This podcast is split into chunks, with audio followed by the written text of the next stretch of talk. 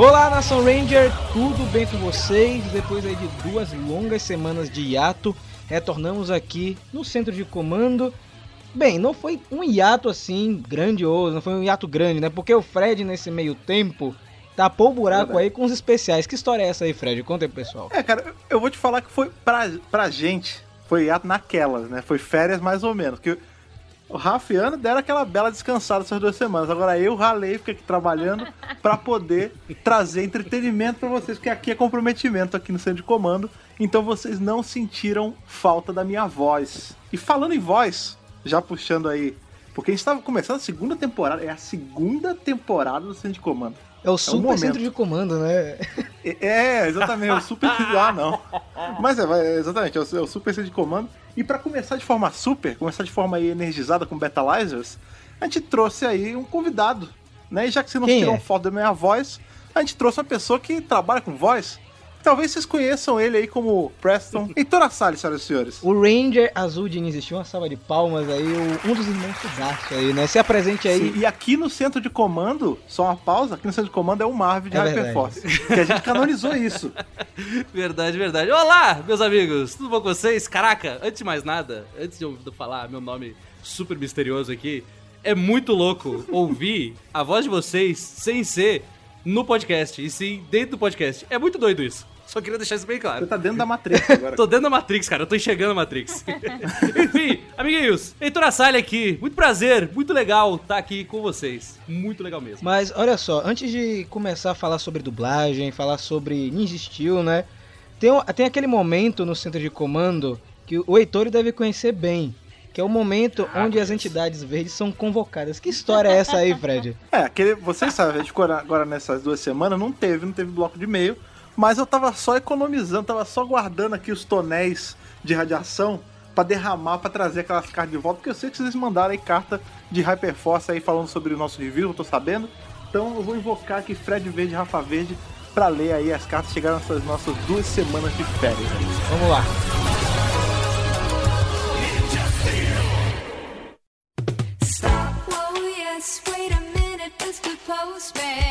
Estão sentindo esse calor, esse calor irradiando aqui?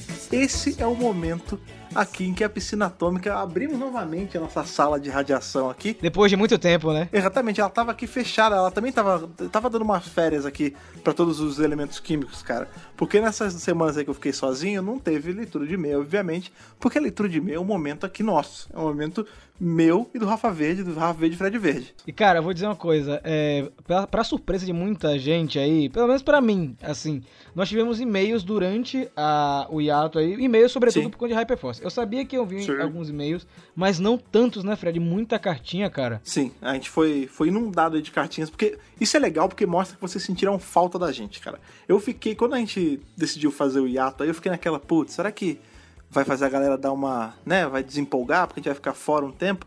Eu não sei se foi o, o, efeito da gente não ter sumido de verdade, porque a gente continuou postando coisa, ou se vocês realmente estavam sentindo saudade, porque veio coisa pra caramba. E quero agradecer ao Fred aí por ter voltado com os reviews de Hyperforce aí, pra alegria de muito. Que isso, cara. Porque eu...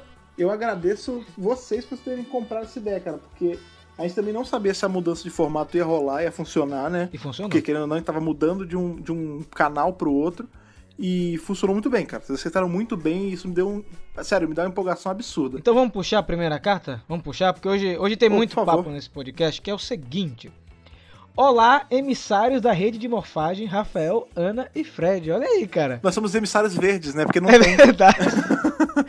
Eu sou Gregory Xavier Godinho Amaral, tenho 18 anos e moro em Piedade, São Paulo. Um abração pessoal de São Paulo. Olha aí.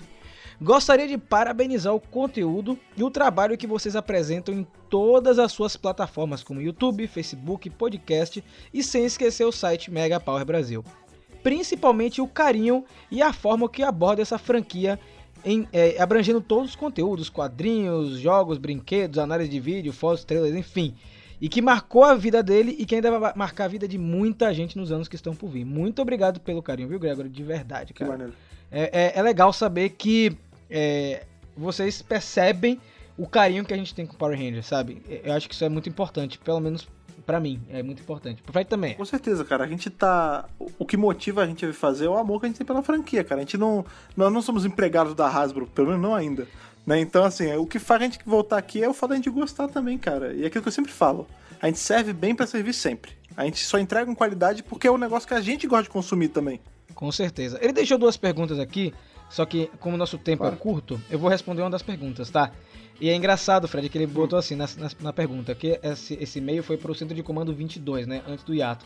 Ele botou o seguinte: Quando ah, vocês irão continuar os reviews de Hyperforce? Estou esperando ansioso. Ah, foi mais Nós rápido. somos mais rápidos que você. Então, tá rolando os reviews. Sim. O Fred vai continuar, né, Fred? Intercalando com com as edições convencionais, não é isso? É, a gente. Na, no hiato, né, eles ficaram saindo na segunda-feira para ocupar o espaço do centro de comando. Agora que o centro de comando voltou, hoje é segunda-feira, vocês estão ouvindo o centro de comando, obviamente. Ele vai entrar em algum momento aí durante a semana, tem que ver, porque, né, eu edito três podcasts, então vou ter que estar quatro por um tempo. Só por um tempo. Provavelmente quarta-feira. Pronto. Então tá avisado. Pode ser que não seja, mas vocês serão avisados, obviamente, nas nossas redes sociais. Sim. Fiquem tranquilos. E aí o Gregory deixou aqui um forte abraço de um grande fã da franquia e de vocês. E que o poder os proteja. Muito legal. Obrigadão, viu, Gregory? De verdade, Sim, cara. Valeu, cara. Vamos pegar uma Bíblia aqui, que faz tempo que não tem uma Bíblia. É, pra gente fechar aqui esse nosso bloco de e-mails, porque tem muita coisa Hoje. Hoje a gente falou, hein? Hoje a gente falou muito, a gente falou Hoje bastante. Falou. Olá, meus amigos mó fenomenais. Aqui é o Josivan Lino de Campina Grande, na Paraíba. Estou mandando esse e-mail como uma forma de agradecimento pelo carinho que vocês têm pelos fãs de Power Rangers no Brasil. Valeu, Josivan, de verdade, viu? Sim. Quero dizer que estou cada vez mais amando esse podcast e fico esperando a cada segunda-feira por esse encontro mó fenomenal. Agradeço principalmente ao Fred aí que foi o cara que tomou iniciativa para ter o centro de comando. Parabéns ao Fred, rapaz. Estou agradecendo pelo que foi lido na edição 5. A gente, ele leu, a gente leu um e-mail é, dele na edição 5 que eu estou trazendo de volta aqui, porque ele falou o seguinte: que o pedido dele foi finalmente atendido. Chegaram Ai. os reviews de Hyperforce no podcast. Aham. Só tenho elogios quanto ao review. Ótima ambientação sonora, ótima abordagem e músicas de fundo que fazem a mente viajar e imaginar toda a história acontecendo. Ah, muito obrigado. Espero que continuem com o ótimo trabalho de vocês e que continuem fazendo review dessa temporada maravilhosa que é Hyperforce. E aí, Fred? Cara, eu fico muito feliz com isso, porque eu tava meio. Não, não com medo assim, mas como é muita coisa para falar sozinho, eu tava com medo de vocês ficarem meio bodeados, assim, tipo, ah, não tem. Porque não tem retorno, né? Por exemplo, aqui, tá, quando, por mais que seja só eu e o Rafa, a gente é, tá trocando ideia. Um tá cortando pro outro, um tá levantando pro outro.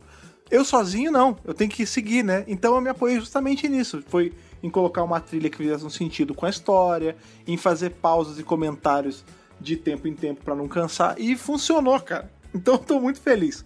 De verdade. Em especial porque eu tô falando de, daí de uma das minhas temporadas favoritas da série inteira. Olha aí, tá vendo, Josivan? Que moral, hein? E ele fala o seguinte: espere que meio e meio seja lido pelas três entidades radioativas, agora que tem a Ana Verde também. Infelizmente ela não tá aqui hoje, mas ela leu seu e-mail, sua cartinha assim. Fique tranquilo, viu? E aí ele botou assim, Fred, no final: PS, quando eu mandei meu e-mail na edição 5, Rafael falou que gostávamos mais do Fred do que dele, mas não é verdade. Gosto de toda a equipe do Mega Power Brasil. Para mim já são meus amigos de longa data. E o destaque naquele e-mail foi para o Fred, por ser ele que faz os reviews de Hyperforce. Você tá com moral, cara, tá com moral, hein? Isso é bom, hein? Isso é bom. Ó, é, eu sei que tem gente que deve estar tá chegando agora no Centro de Comando 23 e não pegou as edições especiais. Então, Fred, Sim. frisa mais uma vez o que, foi saiu, que, que saiu aí nas duas últimas semanas. Fala aí, pessoal. Pois cara. é, antes da gente lembrar aí como funcionam as edições especiais, é bom lembrar que essas edições especiais, elas são continuação das edições saíam no canal lá no youtube.com/barra Megapower Brasil. O que acontece? Lá a gente estava revisando em bloco de três episódios. Então a gente tem o primeiro episódio foi feito em separado pelo Rafa. Aí a gente tem o 2, 4, 5, 6, 7, 8 e por aí vai. Teve uma pausa lá, porque, enfim, a gente entrou no hiato gigante e resolvemos voltar aí transformando isso numas edições especiais aqui do podcast que estão funcionando da mesmíssima forma. São sempre três edições sendo revisadas. A primeira que a gente fez foi revisando aí do episódio 11 ao episódio 13 e a segunda do episódio 14 ao episódio 16. Então é assim, toda semana, agora novamente, não nas segundas-feiras, porque o centro de comando voltou, mas em algum dia da semana que vocês vão ser avisados ainda, vai ter essas edições especiais. Lembrando que é sempre é, aí é recomendado que você veja ou escute os episódios originais lá da Hyper RPG para você não tomar spoiler, né? Porque a gente faz só aqui uma, um panorama da coisa. É legal você assistir e ficar imerso também nessa temporada tão bacana. Parecido com os quadrinhos, né, Fred? Que a gente faz com os quadrinhos também. Exato. Mas e aí? O que é que vai ter hoje no, no centro de comando? Conta aí, cara. cara tô, tô, animado. Hoje tem, hoje tem a gente matando a saudade de vocês, que eu vou te contar. A gente, eu sabia que a gente ia fazer um pouco mais de podcast hoje, porque a gente, até é o que eu sempre falo, né? Vir gravar também é um momento nosso aqui, eu, Rafa e Ana, da gente trocar ideia, a gente que é amigo, que a gente não se fala todo dia, né, cara? Mas dessa vez a gente superou, porque a gente tava aí com o Heitor. Foi uma baita edição maneira aí a mesa de hoje. Novamente, ele não tá aqui gravando os e-mails com a gente, óbvio, mas, Heitor, obrigado por ter vindo gravar com a gente. Vocês vão ouvir agora, cara, uma hora e cacetada, uma hora e meia, sei lá, de papo. Eu, Rafa, Ana e Heitor Assali falando sobre dublagem e sobre Ninja Steel e Super Ninja Steel, cara. Então, prepare os motores, vamos aqui decolar no nosso Zord, principalmente o Zord do Preston, né? Porque o Heitor dubla o famoso Range Azul que solta faíscas da sua varinha mágica. Então, vamos parar. vamos parar esse podcast que eu tô animado pra essa edição. Bora!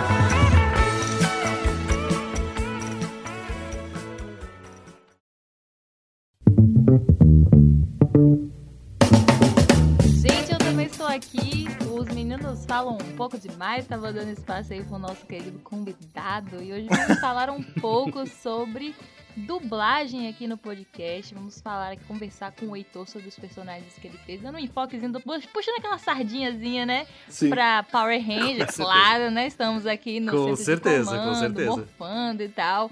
Então vamos falar um pouco aí desses personagens que ele dublou.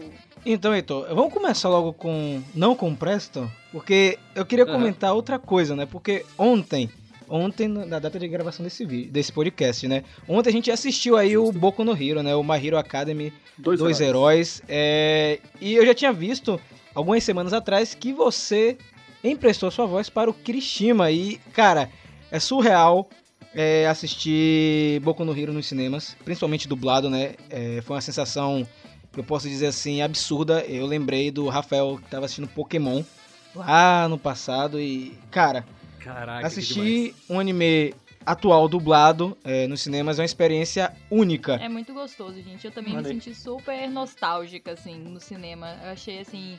É... Porque para mim não existia dublagem, né? Tipo, vamos dizer assim, quando eu era mais nova. para mim todos os desenhos eram na minha língua. É, né?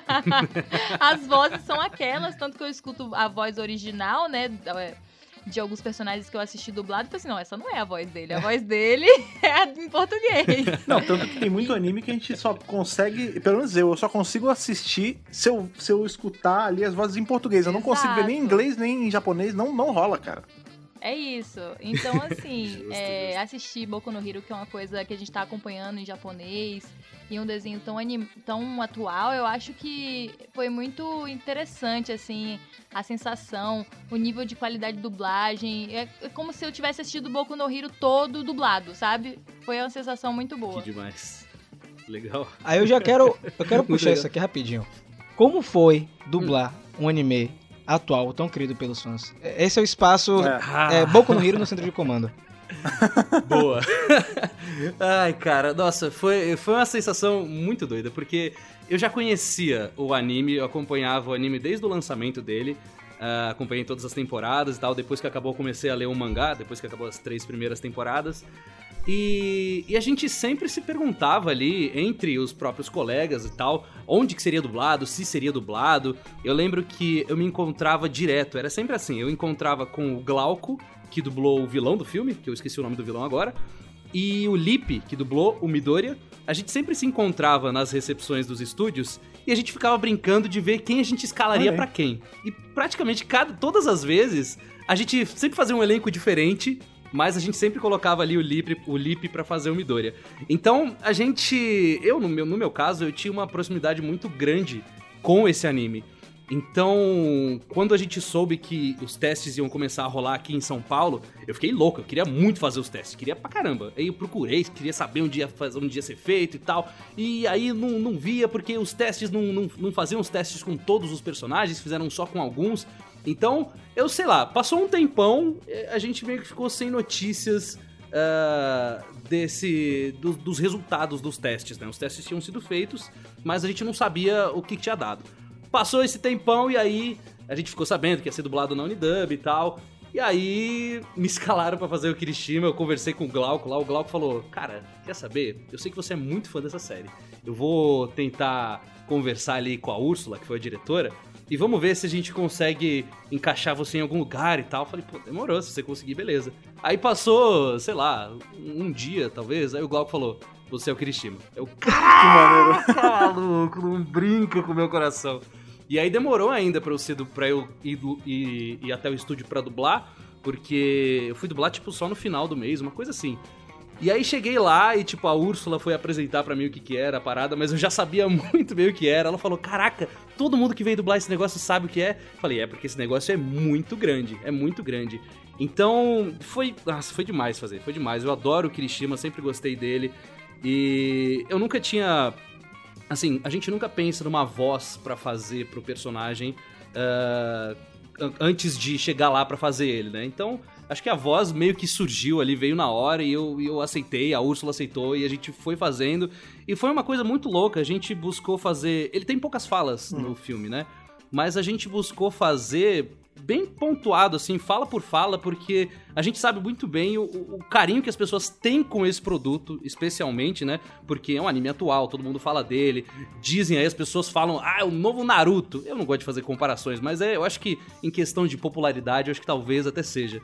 Mas eu sei o quanto as pessoas gostam, todo mundo ali no elenco sabe o quanto as pessoas gostavam desse produto, então a gente buscou fazer o mais em cima possível, o mais fiel possível para entregar um produto de qualidade e, sinceramente, é muito legal saber que vocês gostaram. De verdade mesmo, é muito bom saber que, que, que a dublagem atingiu ali o objetivo cara, dela. Que muito maneiro, obrigado cara. por falar Porque isso. É engraçado, né, cara? Você tava falando sobre a popularidade do Boku no Hero. É, eu sou um cara que assim, eu gosto de, de anime, né? Eu não sou o fã inveterado, assim, que caça anime, mas vira e mexe eu tô assistindo alguma coisa. E dificilmente tem um anime que me prenda tanto quanto Boku no Hero me prendeu quando eu peguei para ver. Porque eu não sei o que, que ele tem, uhum. qual é a, a, propriedade que tem na animação ou nos plots, eu não sei o que, que é. Ele me lembra muito os animes que eu assistia quando eu era mais garoto. Né? Porque, por exemplo, o pessoal fala, ah, é o novo Naruto. Uhum. Eu não sei se eu consigo comparar nem com o novo Naruto. Para mim, é, eu diria que é algo tipo o novo Dragon Ball ou o novo Cavaleiros. Para mim, é o X-Men que deu certo. É o X-Men que deu. É, Caraca, é o X-Men japonês, boa. cara. É isso. Agora, é além maneiro, do, do, do Kirishima, eu busquei alguns personagens aqui que são mais recentes pra gente conversar. É, você dublou também o Sonic em One Punch Man, né? O Velocidade do Som. Ah, dublei. Eu adoro esse personagem. Nossa, eu adoro, adoro esse personagem, cara. Adoro. Nossa, você falou o Sonic, eu pensei que ele tinha dublado o Sonic, tipo o Ouriço, saca? Não, porra, quem, quem dera, sabe? adoraria, mas. Que é outro anime popular também, quem né? Sabe? One Punch Man estourou também, tem pouco tempo, então. estourou pra caramba, Sim. estourou pra caramba.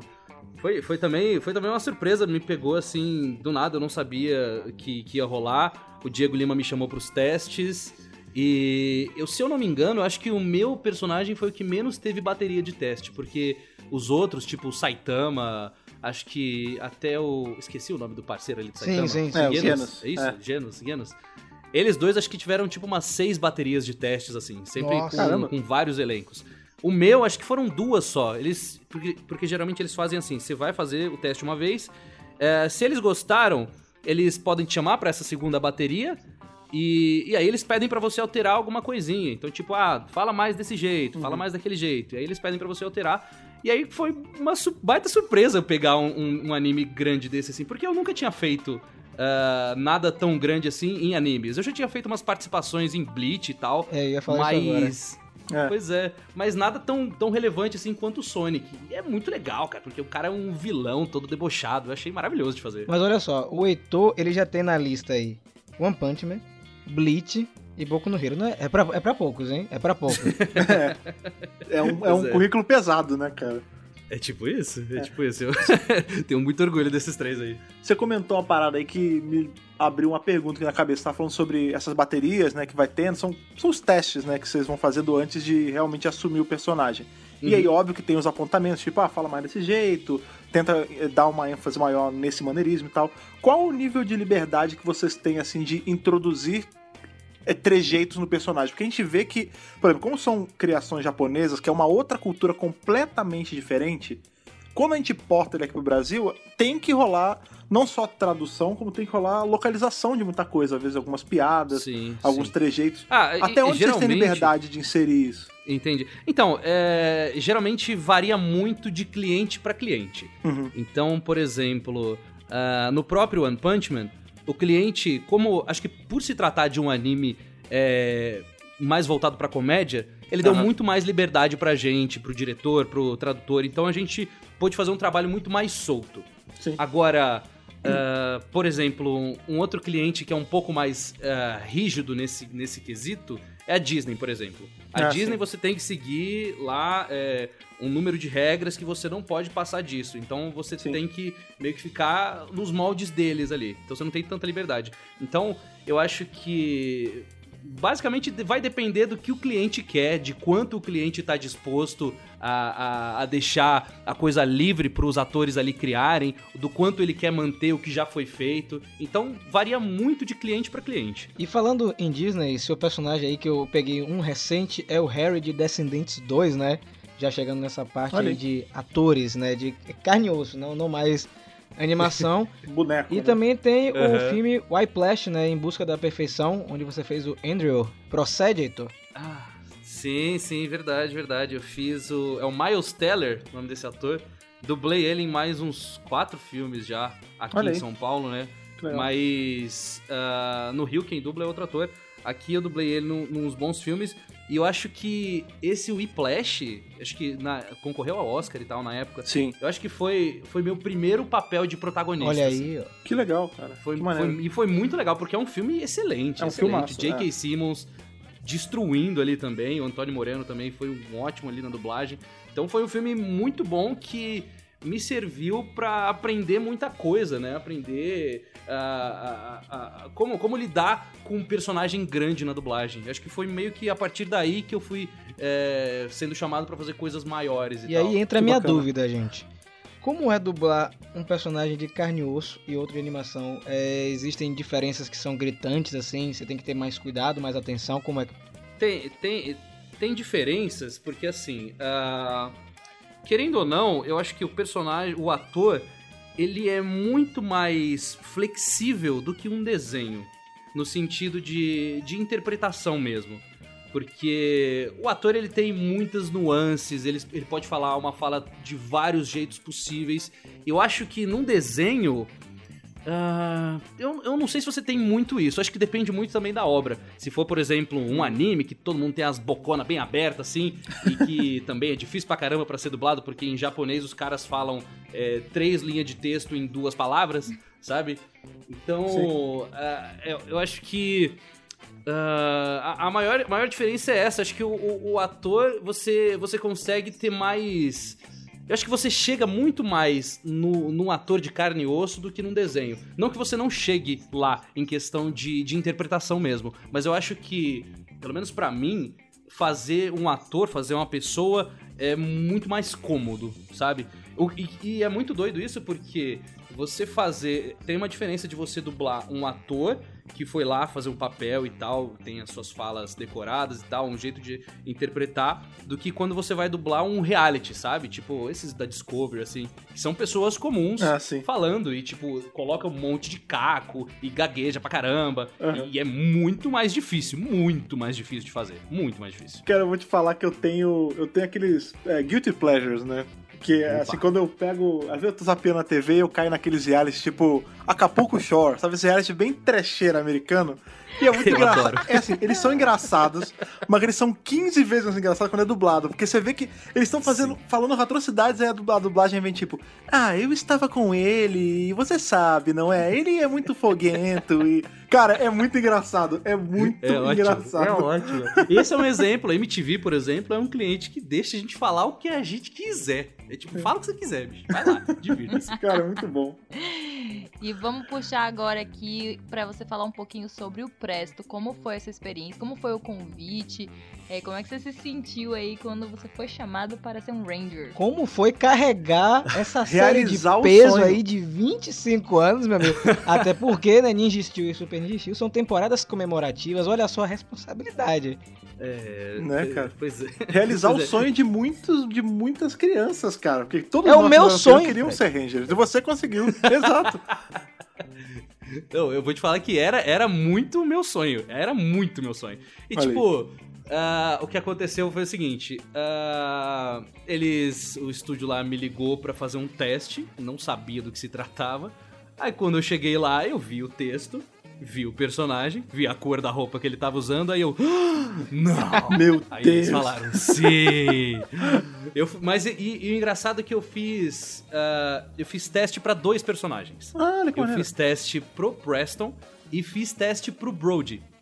Uh, tanto eu quanto o Vinícius Fagundes, que dublou o Brody no final, nós dois fizemos testes pros dois. Aí o cliente ia escolher qual que ele preferia para qual.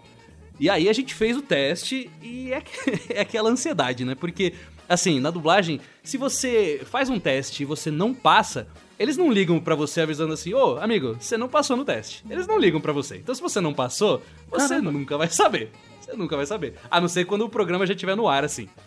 Mas Como no assim? caso, a gente fez o teste e aí passou, sei lá, acho que passou uns dois dias, eu tava pilhado na ansiedade, já comecei a rever um monte de coisa de Power Rangers, de escutar música, nossa, foi uma loucura.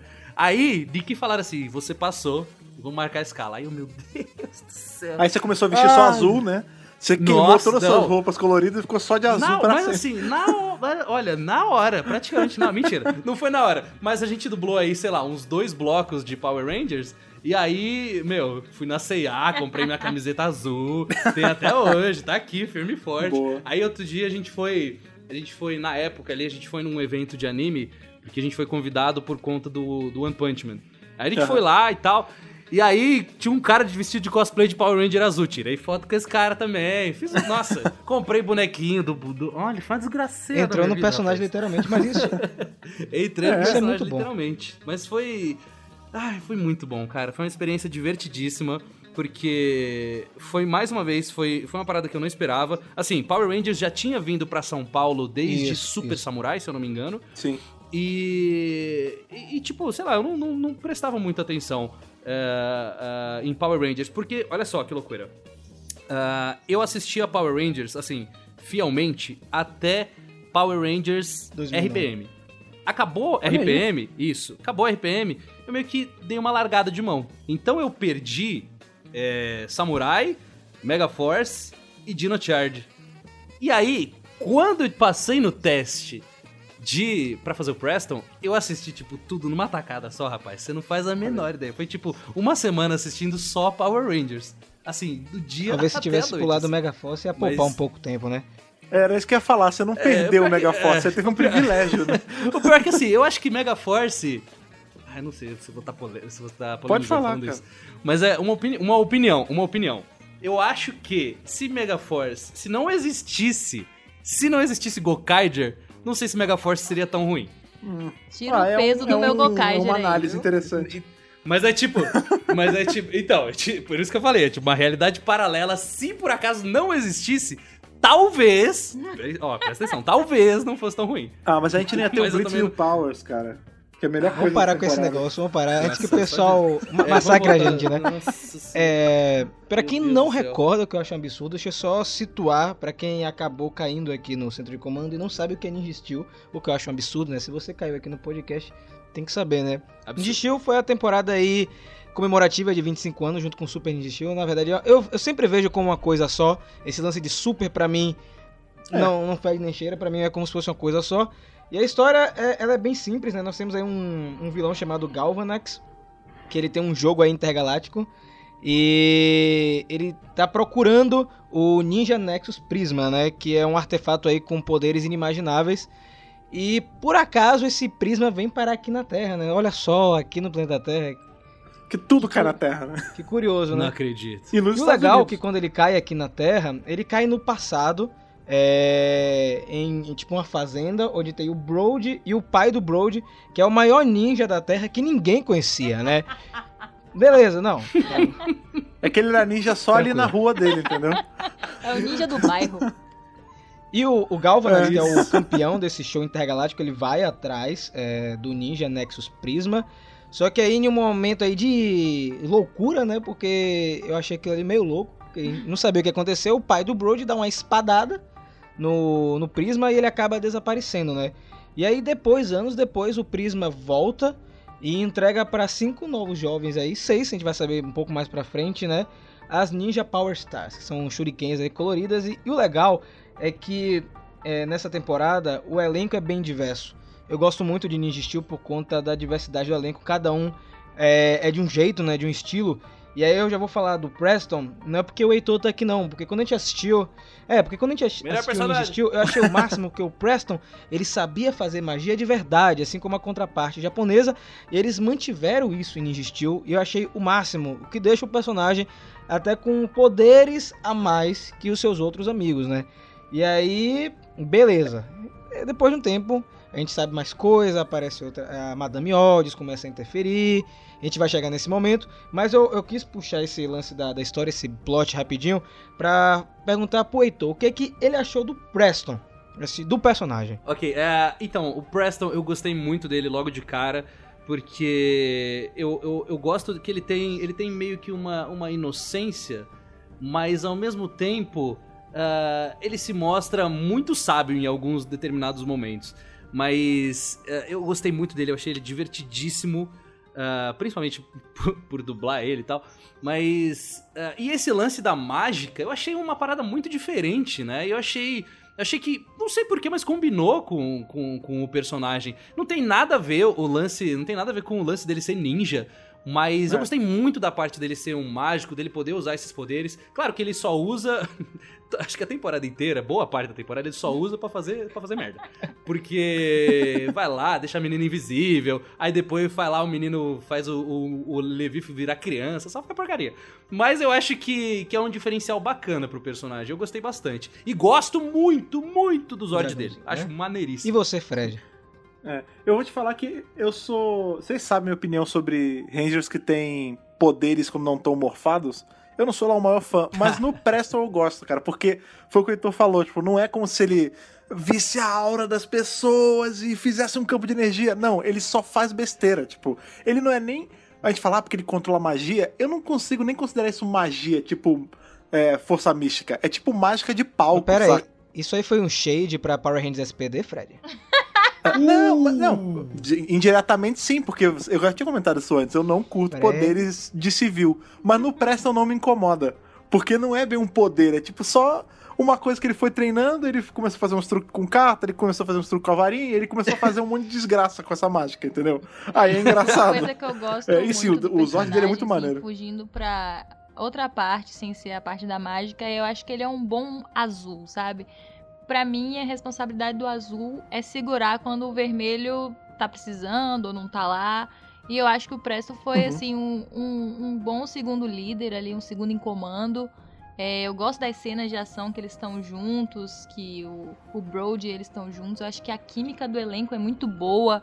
É, funciona muito é. bem os personagens, o casalzinho, né? Eu, eu curti muito. É, a temporada como um todo, ela é muito bem estruturada, né? A gente vê que por exemplo, primeiro que ela é uma temporada que. E quando eu falo uma temporada, ela, ela é duas temporadas que lembram muito a primeira fase de todas de Power Rangers, né? Me lembram muito a estrutura de Mighty Morphin é Power Rangers. É que a gente pensa... Só que é uma versão um pouco mais atualizada, né? Você vê que, por exemplo, o que a gente tinha lá em Power Rangers? Ah, o, o casal que foi se formando, aí depois a gente viu que, beleza, o, o Tommy ficava com a Kimberly, mas tinha aquele negócio que era vai, não vai, vai, não vai, e daí eventualmente eles se separam, enfim todo mundo sabe a história. Aqui a gente já começa, já tem já uma galera que é um casal, aí tem um cara que é o. Tem os grupinhos separados.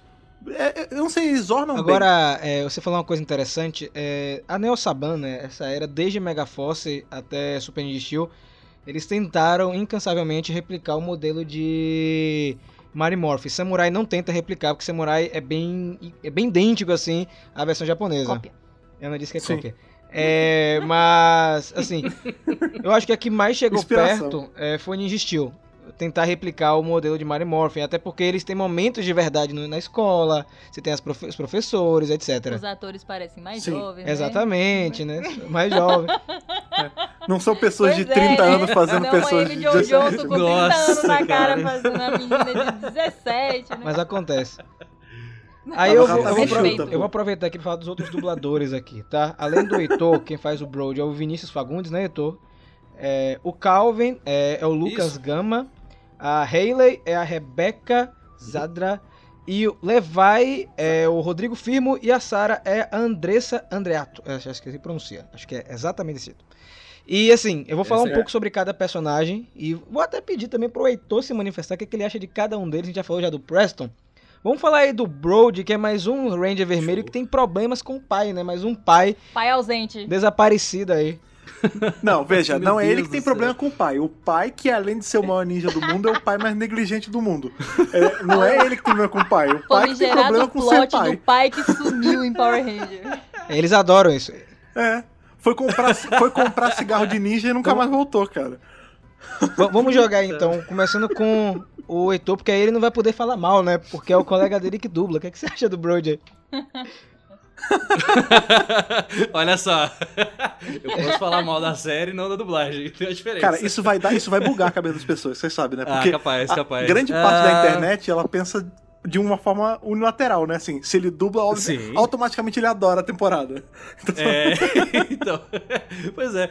Acho que eu mandei um e-mail pra vocês Sim, e eu não, acho que eu não, não citei Ninja Steel quando eu mandei e-mail pra vocês falando das minhas favoritas. Sim. Mas enfim.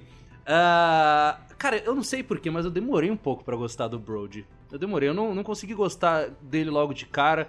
Porque eu não sei, eu achei ele meio bobo. Sei lá. Eu não sei. É que eu, eu assisti alguns episódios de Ninja. E, e aquele protagonista de Ninja é uma coisa que irrita muito, muito, mas assim, muito, demais. E aí, é, o Brody, ele não chega a irritar. Mas eu não sei, cara, eu acho que eu não fui muito com a cara do ator, sabe? Agora, mas deixa eu, deixa eu focar na história do, da, da série. Bicho. Eu acho que ele tem um, um arco de evolução muito bom.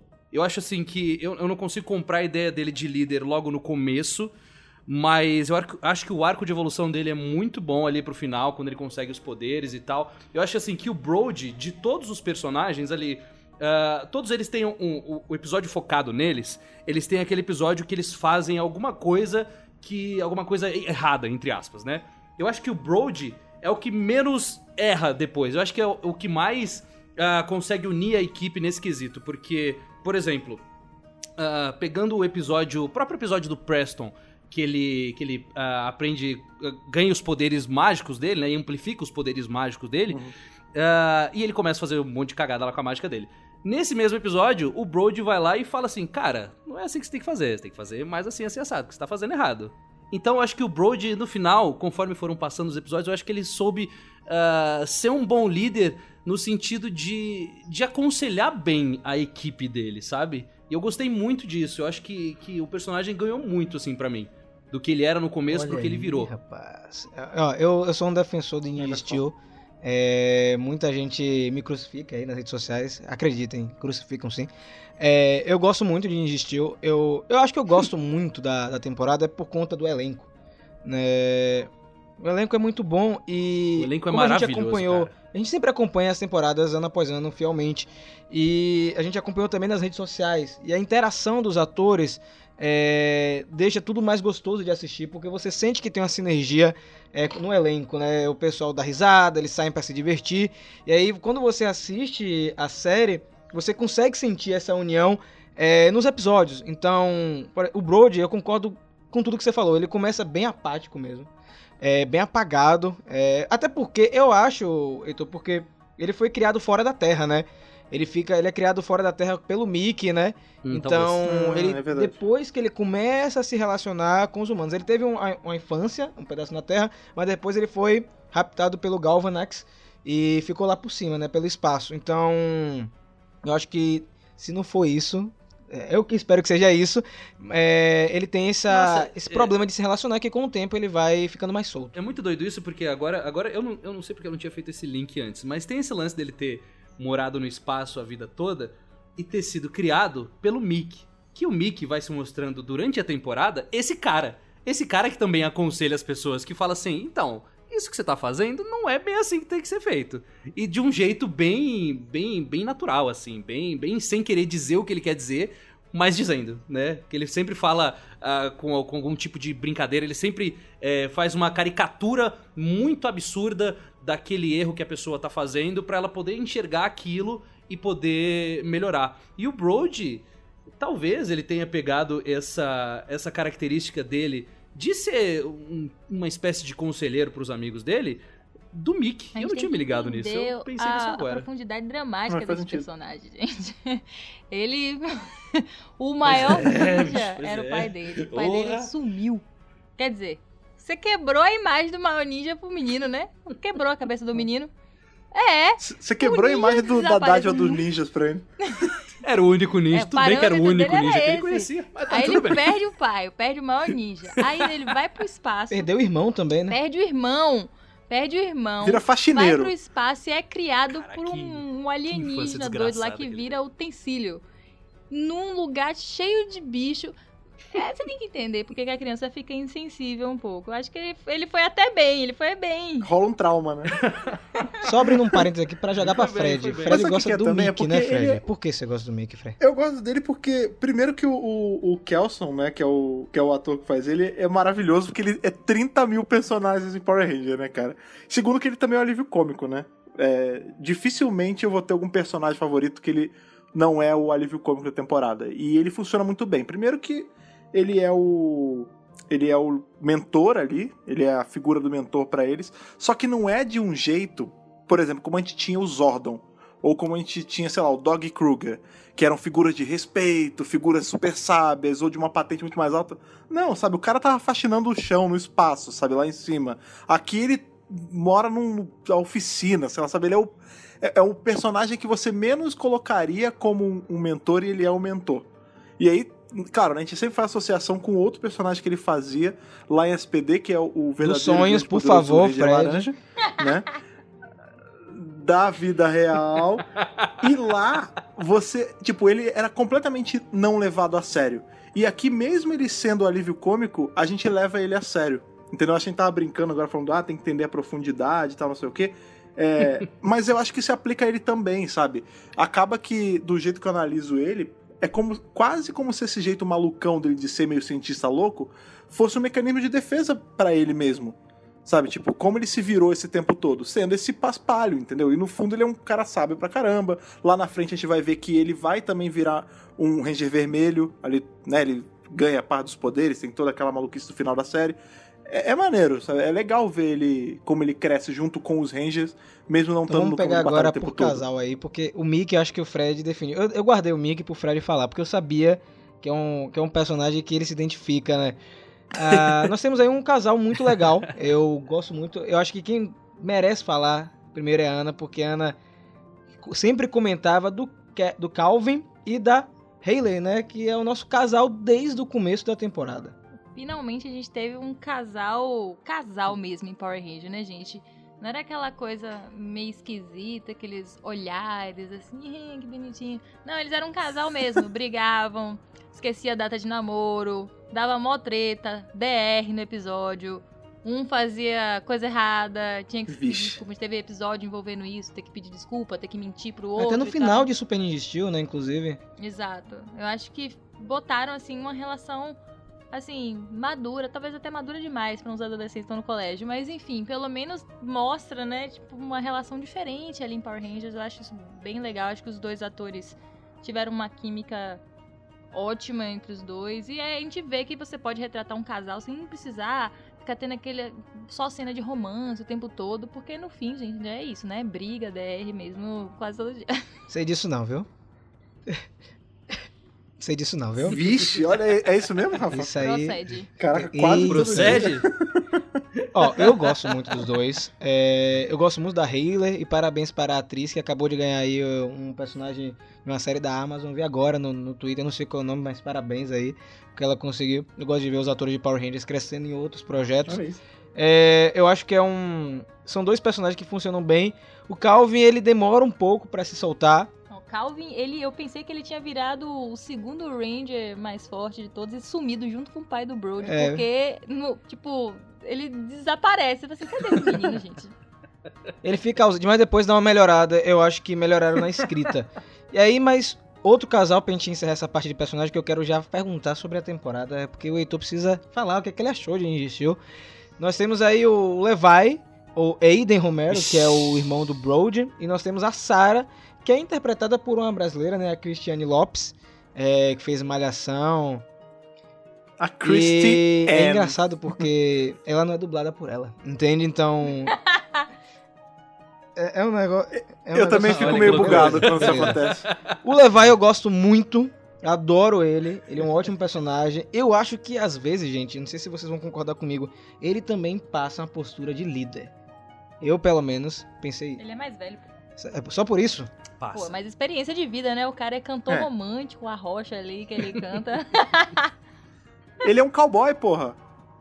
A rocha.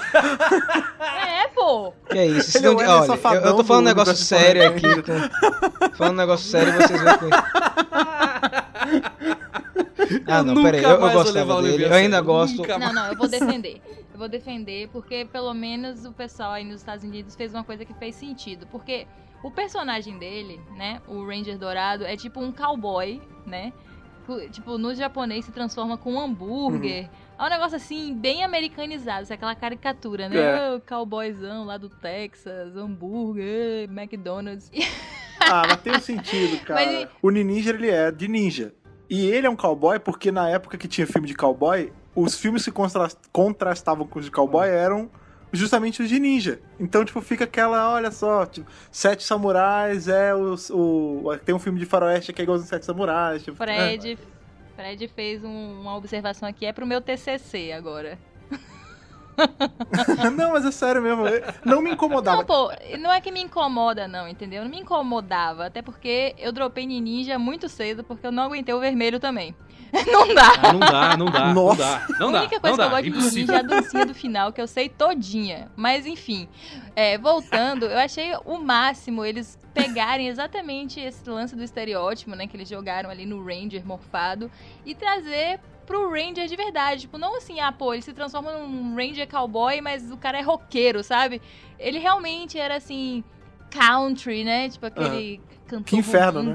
com, sempre com um chapéuzinho country ali, famoso. Eu achei um ótimo aproveitamento aí de material original.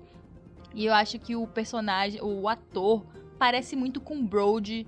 É, eu achei incrível. Falei, meu Deus, gente, eles não são irmãos de verdade, não, porque é. parece muito. E assim, gostei desse lance dele ser mais velho, ele passa essa maturidade, passa mesmo essa sensação de segurança, de líder.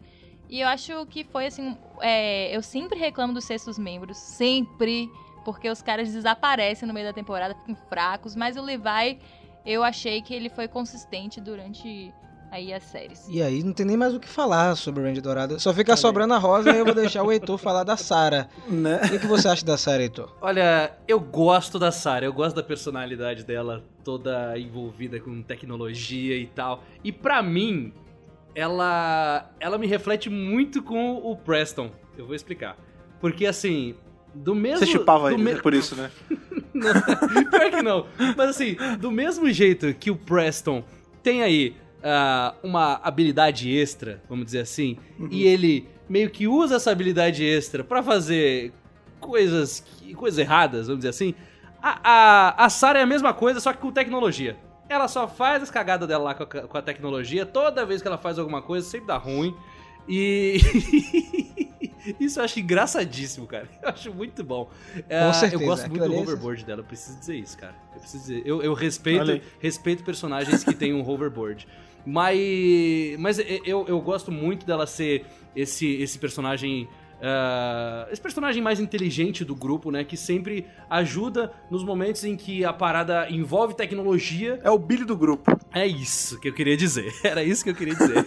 ela é o Billy do grupo. Eu gosto muito dela ser esse, esse tipo de personagem. Acho que combina muito com ela. Vem cá, a gente vai negligenciar mesmo os, os melhores personagens da temporada inteira? Não, não, não. Não sei. Meu Deus, o que você tá falando? Porque a gente não falou nem do Redbot ah, e nem do e nem do Cosmo Royale, não, cara. Cosmo Royale, São melhores personagens. Agora, Redbot? Caraca. É, Redbot é o Redbot é simpático, cara. Apagadaço, Não, ele é simpatiquinho, tadinho. Ele é melhor do que o robô do Super Mega Force, pelo menos. Mas ainda é muito difícil, né, Fred? ainda é muito difícil. Ele não morreu. O problema, o Redbot, eu não aceito que ele tenha sido tão apagado, porque ele foi uma criação americana, gente. Os caras fizeram o Redbot e não aproveitaram como devia ser aproveitado. Eu acho um absurdo isso.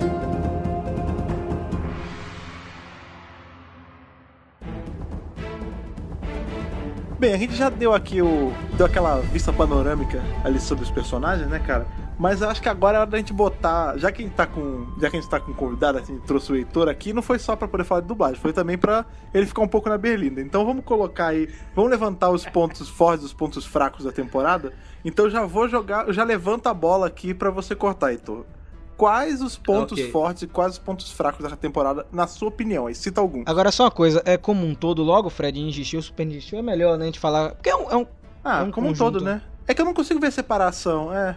Até porque eu, eu confundo a beça. Joga então. Eu sempre moro, acho que é, eu tô falando de um, eu tô falando do outro. Eu já, já deixo logo de cara aqui que Ninja Steel não tá entre as minhas favoritas. Não tá mesmo. Olha aí. Uh, mas eu vou, eu vou, começar falando dos pontos fortes, porque eu acho que eu tenho mais pontos fracos para falar. Que assim, o que eu gosto muito, mas muito da série é o elenco, cara. Para mim o elenco ele consegue levar muito bem a pegada da série, um elenco jovem, um elenco que tá ali que você vê que os caras estão dispostos para fazer aquilo. Os personagens são excelentes. Eu adoro uh, os uniformes, para mim o visual da série é fantástico. O Zord eu acho meio esquisito com aquele bonecão sentado lá no meio. Acho meio esquisito. É um brinquedo. Mas eu acho eu acho divertidíssimo. Eu gosto bastante uh, do visual da série como um todo uh, dos pontos ali dos personagens. Eu gosto, acho que cada um tem uma personalidade muito bem definida que uh, consegue agregar no grupo deles. Uh, mas, mas, olha. o problema, acho que para mim, a coisa que mais me incomoda em Ninja Steel e Super Ninja Steel é, é o fato de que eu não sinto uma evolução dos personagens. Não sinto. Assim, não de todos, mas boa parte eu não sinto uma evolução. Eu pego como exemplo o Preston, que foi o que eu mais vi, né? Porque eu vi praticamente é, Ninja Steel inteira do ponto de vista dele.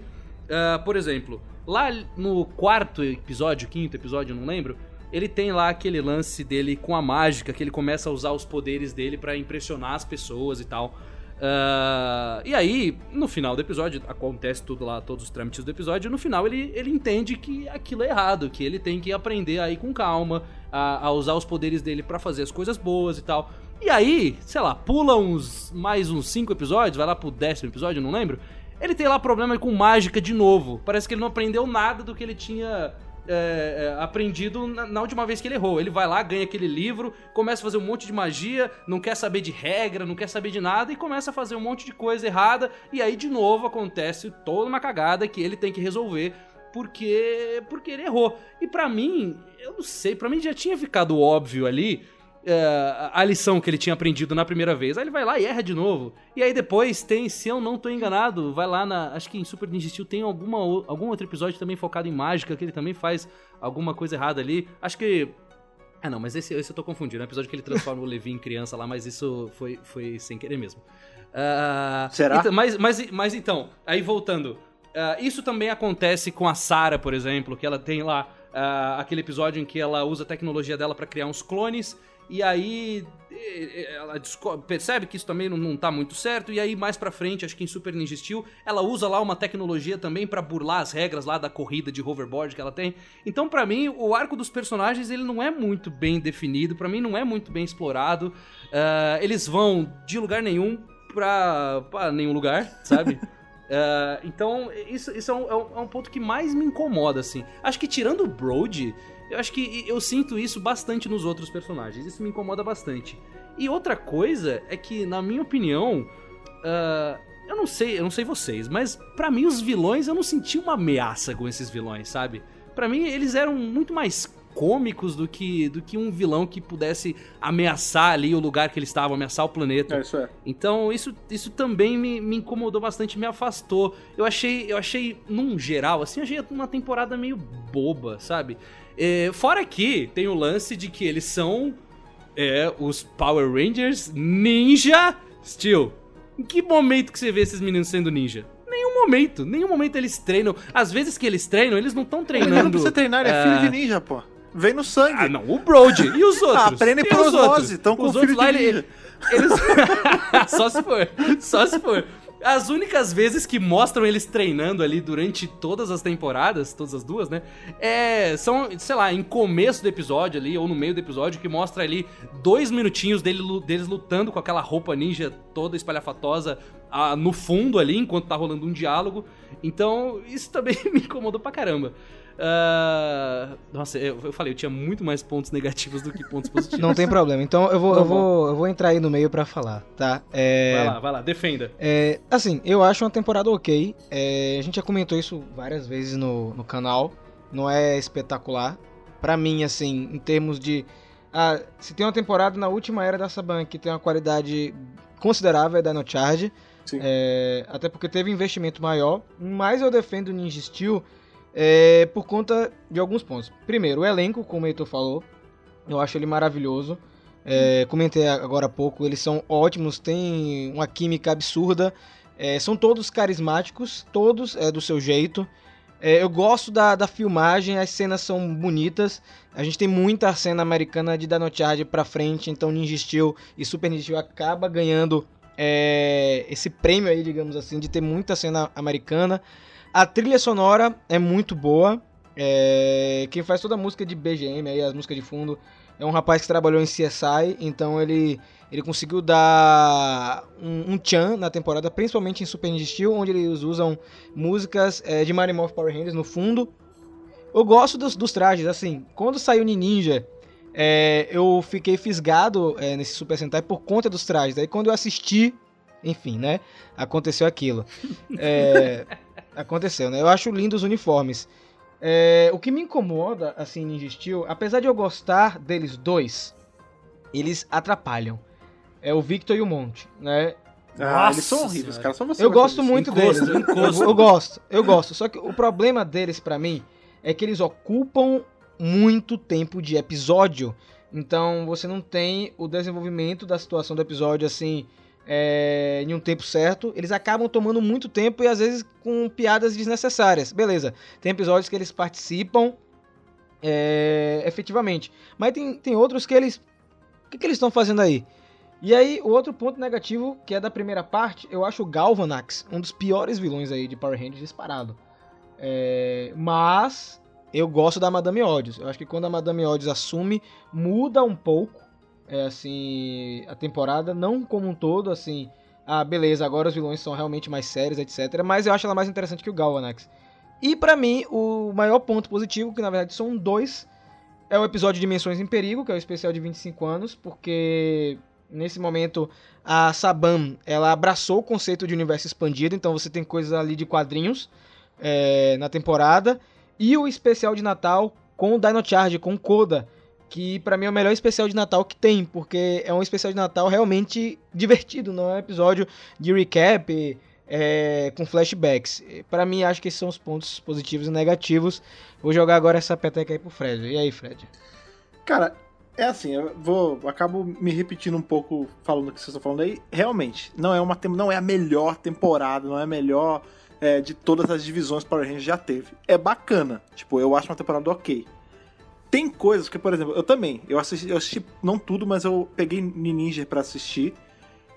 E eu, eu teve uma parada quando foi pra, pra Ninja Steel que eu achei que poderia ter dado muito errado, mas no fim deu certo. Que, por exemplo, a gente tem. É uma temática toda de ninja.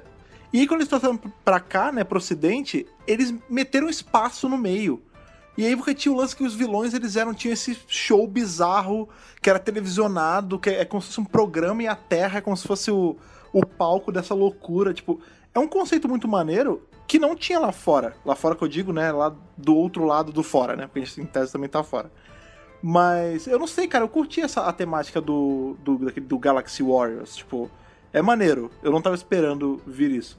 Tem todo o lance, assim, por exemplo, que eu acho que, é, que joga a temporada para baixo, diferente do Rafa que gosta deles. Eu detesto o Vitor e o Monte.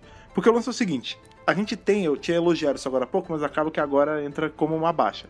Que a temporada ela lembra muito Mighty Morpher, tipo, ela meio que emula aquela fase. Só que ao mesmo tempo que eles tentam emular de uma forma boa, por exemplo, a gente tem os casais que são mais bem definidos, alguns personagens têm, são um pouco mais cinzas do que eram lá na, nos anos 90. Aí eles pensaram assim: bem, aqui, vamos lá, temos um casal riscou da lista. Temos um Ranger Extra, riscou da lista. Temos um robô assistente, riscou da lista. Tudo isso estava bom. Aí, olha, tem o Book e o Skull, aqui antigamente. Temos que botar uma dupla de comédia. E aí eles botam esses caras que não fazem nada. Eles não fazem nada, cara. A temporada só atrapalham. Tipo, o Book School ainda tinha uma, uma função aqui e ali. Eles primeiro são bunnies, aí depois eles acabam ajudando. Aí o Victor e o Monte soltam cara... um peido que salva a galera, pô. Ah, nossa, cara. Ah, maluco. Eu, Quer não dizer? consigo, eu não consigo, sabe? Eu, de, de verdade, eu não consigo. E teve uma outra parada que eu achei que ia dar muito errado quando eu vi que ia rolar. Admito que eu achei que ia dar errado e eu me surpreendi de uma forma boa, que foi o Skyfire. Ou, né, nosso o Jiraiya amigo americano. Jiraiya americano, né, cara? Porque, qual é o lance? Quando eles botaram o Skyfire ali, eu não sei se propositalmente ou não, propositalmente. A ideia era, tipo, criar todo um subplot para ser explorado na frente. Que é o lance que tem essa organização. Porque, vamos lá, beleza, a gente tem os Power Rangers aqui na Terra. E a gente tem esses vilões que estão no espaço. Se tem vilão no espaço, obrigatoriamente quase vai ter uma polícia nesse espaço. E aí a gente é apresentado a esse, a esse policial, que curiosamente também é tematizado aí de ninja. E ele abre um precedente para quase um. Como é que é o nome da, daquele crossover que tá tendo no Japão com. Space, Space Squad? Squad. É, é para quase um Space Squad daqui, cara. Você consegue pegar todas as IPs aí de, de Metal Hero que sobraram e transformar em, em agentes do espaço no universo de Power Ranger agora, entendeu? tá em aberto, sabe? Se a, se a Hasbro for malandra, ela usa isso. Nada, entendeu? E eu gostei. tem a SPD pra isso. Oh. Não, mas aí você pode integrar uma coisa na outra. Da mesma forma que dá para integrar o, o Centurião Azul com o SPD também. Você pode fazer tipo um negócio só, cara. E, e essa personagem aí abriu isso para mim, sabe? É, eu gosto, cara. Eu daria. Não sei se eu fosse quantificar aí, eu acho que eu daria um 7 pra essa temporada. 7, 7,5. Eu gosto. Ela tá na média quando eu assisto eu não fico bodeado, sabe? Ela me diverte. É, eu vou já aqui me colocando aqui. É, eu acho também que o Fred tá certíssimo aí, seguindo na linha de argumentação dele. Eu acho que ela é aí uma temporada que tá na média. Eu acho que da era Nel Saban, ela não é a melhor. Pra mim, a melhor foi Dino Charge mesmo. É, mas eu acho assim que ela consegue pegar os pontos positivos de todas as temporadas da Nel Saban e ir melhorando para chegar num ponto que fica assim, aceitável. O lance da era Nel Saban é que a gente viu sempre mais do mesmo, né? Em, em Dino Charge a gente tem aquele pontinho ali, ó, um pouco fora da curva, mas não muito. Então, tem esse problema. Eu sempre tenho esse problema quando as temporadas elas têm uma temática muito oriental e eles trazem para cá e meio que, sei lá, não querem trabalhar com isso diretamente. Aconteceu isso com Samurai também. É, aquela hum. introdução de Samurai me incomodava profundamente. Ah, os guerreiros samurais que passaram de pai para filho e como é que chegou nesses meninos, entendeu? Tipo. Todos são ocidentais. Não faz sentido, entendeu? e aí a mesma coisa com Ninja Steel. Ninja é um lance muito específico oriental. E assim, você nem tem assim é, alguém, por exemplo, de tradição oriental. É, porque pelo menos em Samurai eles tinham um dojo, sabe? Eles tinham lá aquele carinha que ficava com eles. Pô, beleza, vocês tentaram. E Ninja Steel nem isso, tipo, o personagem principal tinha um pai ninja, que era o maior ninja do bairro lá. E o cara não era oriental, ninguém explicou como é que ele virou ninja, nem nada. É simples Ele assim, foi criado por orientais. É igual em Super, Super Mega Force, tipo, piratas. Tipo, ninguém explica, entendeu? Os caras aparecem com um traje de pirata lá e, sabe, oportunidade perdida de criar uma história por trás. Então acho que eles podiam ter explorado mais isso. É, eles poderiam, por exemplo, o personagem do Mickey po poderia não ser esse ator, ele poderia estar como outro personagem. E o personagem do Mickey ser um personagem oriental, que tivesse esse lance, é, essa relação com o Oriente, com ninja, que ia trazer os ensinamentos ninja para eles, passar lições, é, enfim, estilo de luta, sabe? Sei lá, gente. Tanto tantas qualquer possibilidades. Coisa, né? qualquer, qualquer coisa. coisa. Qualquer coisa. Então, eu acho que para mim, isso não é, não é um ponto fraco da temporada em si, é um ponto fraco aí pros roteiristas, pra produção. Que às vezes eu acho que tem um pouco de preguiça, tinha um pouco de preguiça. Eu acho que é por isso que hoje é, a Hasbro tá surpreendendo, porque você não vê preguiça no roteiro, você não vê preguiça nas filmagens, nas atuações, sabe? Eu acho que não é nem porque, tipo, virou uma super produção. Falou, nossa, Power Ranger agora na TV, tipo um filme. Não, não é. É simplesmente você, sabe, dar mais do que o mesmo. Então, eu acho que Ninja Steel fica nisso. Eu não vou ficar repetindo que, ah, o elenco é legal, não sei o que. Realmente, Sim. gosto muito deles e tudo. Mas eu acho que é isso. Eu acho que você, eu acho que às vezes ali o, o americano ele tem uma preguiçinha de fazer um, um esforço ali para o roteiro ser um pouco interessante e acaba caindo nisso, né? Acaba caindo nessas críticas que a gente tem, esses deslizes, enfim. Outra coisa que eu queria pontuar que também é uma coisa que eu gostei, mas é uma coisa que podia ter sido melhor explorada, é justamente esse Galaxy Warriors. Eu acho a ideia incrível. Só que, por exemplo, você não tem interação quase dos Rangers com isso. Sabe? Eles entram é na base, assim, sei lá, algumas vezes, mas mesmo assim fica aqueles monstros em CG lá repetindo, é, né? Aplaudindo e tal. Mas não tem um verdadeiro plot dentro daquele Galaxy Wars. Eu acho que aquilo poderia ser tão bem aproveitado, é tão interessante. Mas enfim, gente, é isso, né? Já falei de. Não tem nenhum motivo, né? é não chega a ter nenhum motivo do que, que eles fazem isso, né? Eles fazem porque, sei lá, a cultura de onde eles vieram, mas, né? Mas tem o Cosmo Royale, que pra mim é fantástico. Já, já ganhou mil Sim, pontos. Quando, porque quando ele botava pra gigantificar, achava o máximo aquela cena. Sabe uma parada que eu, quando teve, né, a revelação que ia ter nova temporada e tal, isso não tem a ver com plot, tá? Isso é bastidor total, mas que eu gostei demais foi quando foi anunciado que o Peter Sudarso ia fazer o Ranger Azul, né? Porque a gente tem aí o Koda nas duas temporadas anteriores, né, que é o Yoshi Sudasu, é irmão dele. Quando foi anunciado, não sei se foi numa Power Morphicon, se foi numa Comic Con, não lembro direito. Fim na Power Mas ele sim, teve sim. toda uma pass... Foi na Power Morphicon, né? É, teve uma passagem de tocha do, do Yoshi pro Peter e o Peter se emociona porque ele não sabia direito, eu acho. Tem, ele, tipo, abraça o irmão e chora. É mó bonito, cara. E eu lembro quando eu vi isso, eu falei, cara, que maneiro. Eu quero assistir só pra ver qual é. Porque, tipo, querendo ou não, tem um peso extra de atuação pro Peter Sudaço nisso, né? E, de novo, não é porque o Heitor tá aqui do. né? É por isso mesmo que eu, eu realmente acho. Tipo, tem uma. Tipo, ele pega assim, caraca, eu tô seguindo o legado do meu irmão. Que, tipo, nós dois assistimos a parada quando era criança junto. Cresceu com esse sonho que a gente brincou, né? Ah, todo mundo sempre quer ser um Power Ranger. E aí o irmão passa para ele, cara. Eu achei isso de uma, de uma sutileza, saca? Da, de ter escalado ele pro papel. Que me ganhou, assim, fez eu querer ver a temporada. E você vê que ele é muito fã, né? O, o, Peter. Ele é muito fã. Acho que tanto o Peter quanto o Yoshi, Yoshi, eles são muito fãs. Muito fãs. Então você vê, dá pra ver, é nítida a entrega que eles têm para fazer os personagens, o, né? É, isso se reflete até puxando a sardinha também. Os nossos especiais voltaram, tá? De Hyperforce, tá lembrando de novo? É, em Hyperforce você vê esse comprometimento deles também.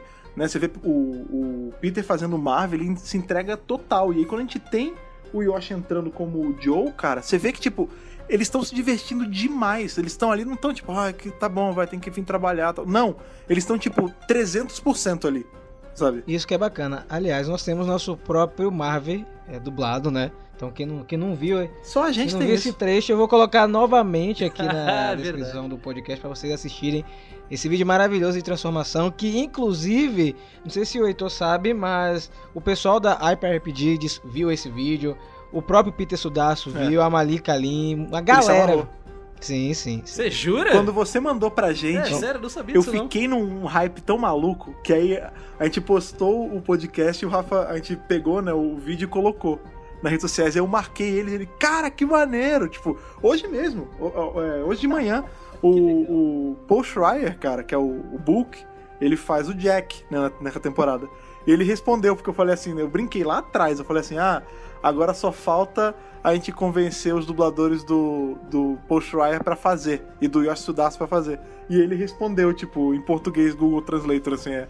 É, Hyperforce, ativar. A missão agora é conseguir o Guilherme né? Briggs pra é. fazer o. nossa, nossa, seria muito bom, hein? Agora, aproveitando esse lance de dublagem que a gente voltou a falar, é... o Heitor só ficou em Ninja Steel, não foi, Heitor? Você não voltou pra Super Ninja Steel. É... Você pode contar um pouco como foi essa história aí? Uh, posso, posso contar, posso contar. Uh, na verdade, assim, a gente dublou lá a primeira temporada, dublou os especiais e tal. E, e aí a gente, eu e os outros dubladores, a gente sempre se encontrava ali nos corredores dos estúdios, a gente comentando das imagens que iam saindo. Eu sempre mostrava para eles as notícias que vocês postavam para eles verem, tá? todo mundo no maior hype possível. E aí, chegou no ano seguinte, 2018, E a gente já tava esperando pra vir a temporada, né? Porque foi mais ou menos ali em janeiro que a gente começou a dublar a primeira temporada, não lembro, janeiro, fevereiro, por aí. Porque a gente dubla bem antes de sair. Então, tipo, eu lembro que quando o Power Rangers teve aquele ato, acho que foi depois do oitavo episódio, não lembro. É, a gente a gente já tinha dublado, acho que até o 15, uma coisa assim. Enfim. Uh, e aí a gente tava esperando, né? Não, ninguém chamava a gente pra escala e nada. E aí teve um outro colega nosso, outro dublador, que foi chamado para fazer uma escala lá no estúdio. E quando ele foi para dublar, ele percebeu uma coisa estranha. Ele percebeu que o personagem que ele tava dublando era. parecia ser uma segunda temporada, parecia ser uma continuação ali. Aí ele falou: Epa, peraí, isso é muito estranho. E aí ele foi pesquisar rapidinho no Google, ali no estúdio mesmo, e ele descobriu que ele tava dublando um monte na segunda temporada. Logo no primeiro episódio da segunda temporada. Ele falou: Pera lá, o que, que é isso? Aí ele achou aquilo muito estranho e ele falou: Não quero fazer, saiu. Caramba. E aí ele contou pra gente. E aí a gente foi descobrindo e tal que no final das contas o estúdio decidiu trocar a gente. Eles não deram motivo, não falaram pra gente na época, a gente foi descobrir depois, obviamente. Não falaram pra gente na época o que, que aconteceu, por que, que eles estavam trocando. Deram uma desculpa esfarrapada de que. Uh, de que o Cartoon pediu por vozes mais vibrantes. Só que muito esquisito isso. E muito esquisito isso porque a gente fez a temporada inteira e só no final eles pediram vozes mais vibrantes. Eu não entendi. Por que, que aprovaram a gente no teste para começar a história, né? Aí a gente foi pesquisar e tal, foi entender mais ou menos o que aconteceu e a gente descobriu que. Ah, como é que eu vou dizer isso? Vamos dizer que o estúdio decidiu adotar políticas de trabalho que não condizem com a, a política de trabalho de dubladores, Caramba. sabe? Então eles mudaram o esquema de trabalho deles e aí decidiram tirar todo mundo de lá e aí então começaram a trabalhar com outro esquema. Eu vou, vou deixar, vou deixar assim. Olha aí. Não, e, inclusive, inclusive isso foi um choque na época, foi. porque é a segunda vez que acontece isso em Power Rangers, né? A uhum. primeira vez aconteceu em Samurai, para Super Samurai. É, na época eu fiquei assustado, assim, porque é, quando eu fui assistir Samurai e Super Samurai, eu tava afastado de Power Rangers, então eu já tinha meio que exibido é, as temporadas, né? É, eu peguei para assistir na ordem porque lançou, por incrível que pareça, lançou aqui Samurai Super Samurai completo em DVD, né? É um, um feito assim raro. E aí eu tava assistindo Samurai, empolgado, empolgadíssimo. Quando eu comecei Super Samurai, eu falei: Oi, Ué, o que aconteceu ué. aqui? O que, que é isso? O Jaden tá estranho. aí eu falei: Não, não é possível que eles fizeram isso. Pois é. Aí. Pois é. E foi a mesma sensação com o Ninja Steel, é, com o Super Ninja Steel, né? Teve essa mudança que eu acho assim que é chato em vários sentidos, principalmente para vocês. E pro fã também, porque o fã ele tá acompanhando é. uma voz, né? Ele se identifica com aquela voz, é quando ele é, quando vai ter a continuação, ele quer ver aquela voz novamente. Ele quer uhum. continuar com aquela voz e é, é pego de surpresa, né? Vamos torcer que isso não aconteça mais nenhuma vez não só com Power Rangers, mas com qualquer outra coisa, pois né? É, é aquilo que a gente. Eu posso só, só, só aproveitar é, que a gente tá falando a respeito de dublagem e falar talvez um ragezinho. Manda ver. Posso? Só aproveitar um, momento? Assim, não, não, é exatamente um rage. É que. É que eu, eu, pensando agora como, como consumidor de Power Ranger. Quando. Desde que veio para São Paulo, de, dessa maneira meio brusca, né? De sair da metade da temporada, eles mudaram, né? Tipo, de Samurai para Super Samurai. para Super Samurai eles mudaram. Isso é uma parada que incomoda num nível que a pessoa que tá assistindo, ela perde total a identificação do Sim, personagem. Sim, isso aconteceu comigo com o Samara. Total, total, total. E isso, isso tem acontecido bastante. Assim, existem vários e vários motivos pra... Uh, para existir essa troca de dubladores. Exist, existem vários motivos. Uma delas, justamente, é troca de estúdio, ou uh, às vezes os dubladores não têm agenda, uh, ou o dublador não trabalha em tal estúdio, enfim, existem vários motivos para isso acontecer. Isso acontece normal na nossa carreira, uh, a gente tem, tem sempre dessas. Mas assim, o, o, que o que eu gostaria que fosse feito é que as pessoas que estão cuidando de Power Rangers tivessem um cuidado maior com o produto que eles têm na mão, porque obviamente que para empresário o produto é só um produto. Mas pensando como fã, assim, Uh, por exemplo, o que aconteceu em Samurai e, e Ninja Steel, de trocar uh, os personagens entre uma temporada para outra, como eu falei, a gente perde total identificação. Então, assim, eu penso assim, se você quiser trocar, espera acabar Exato. as duas temporadas, pelo menos. Aí você troca, troca de estúdio, troca de elenco, faz o que você quiser.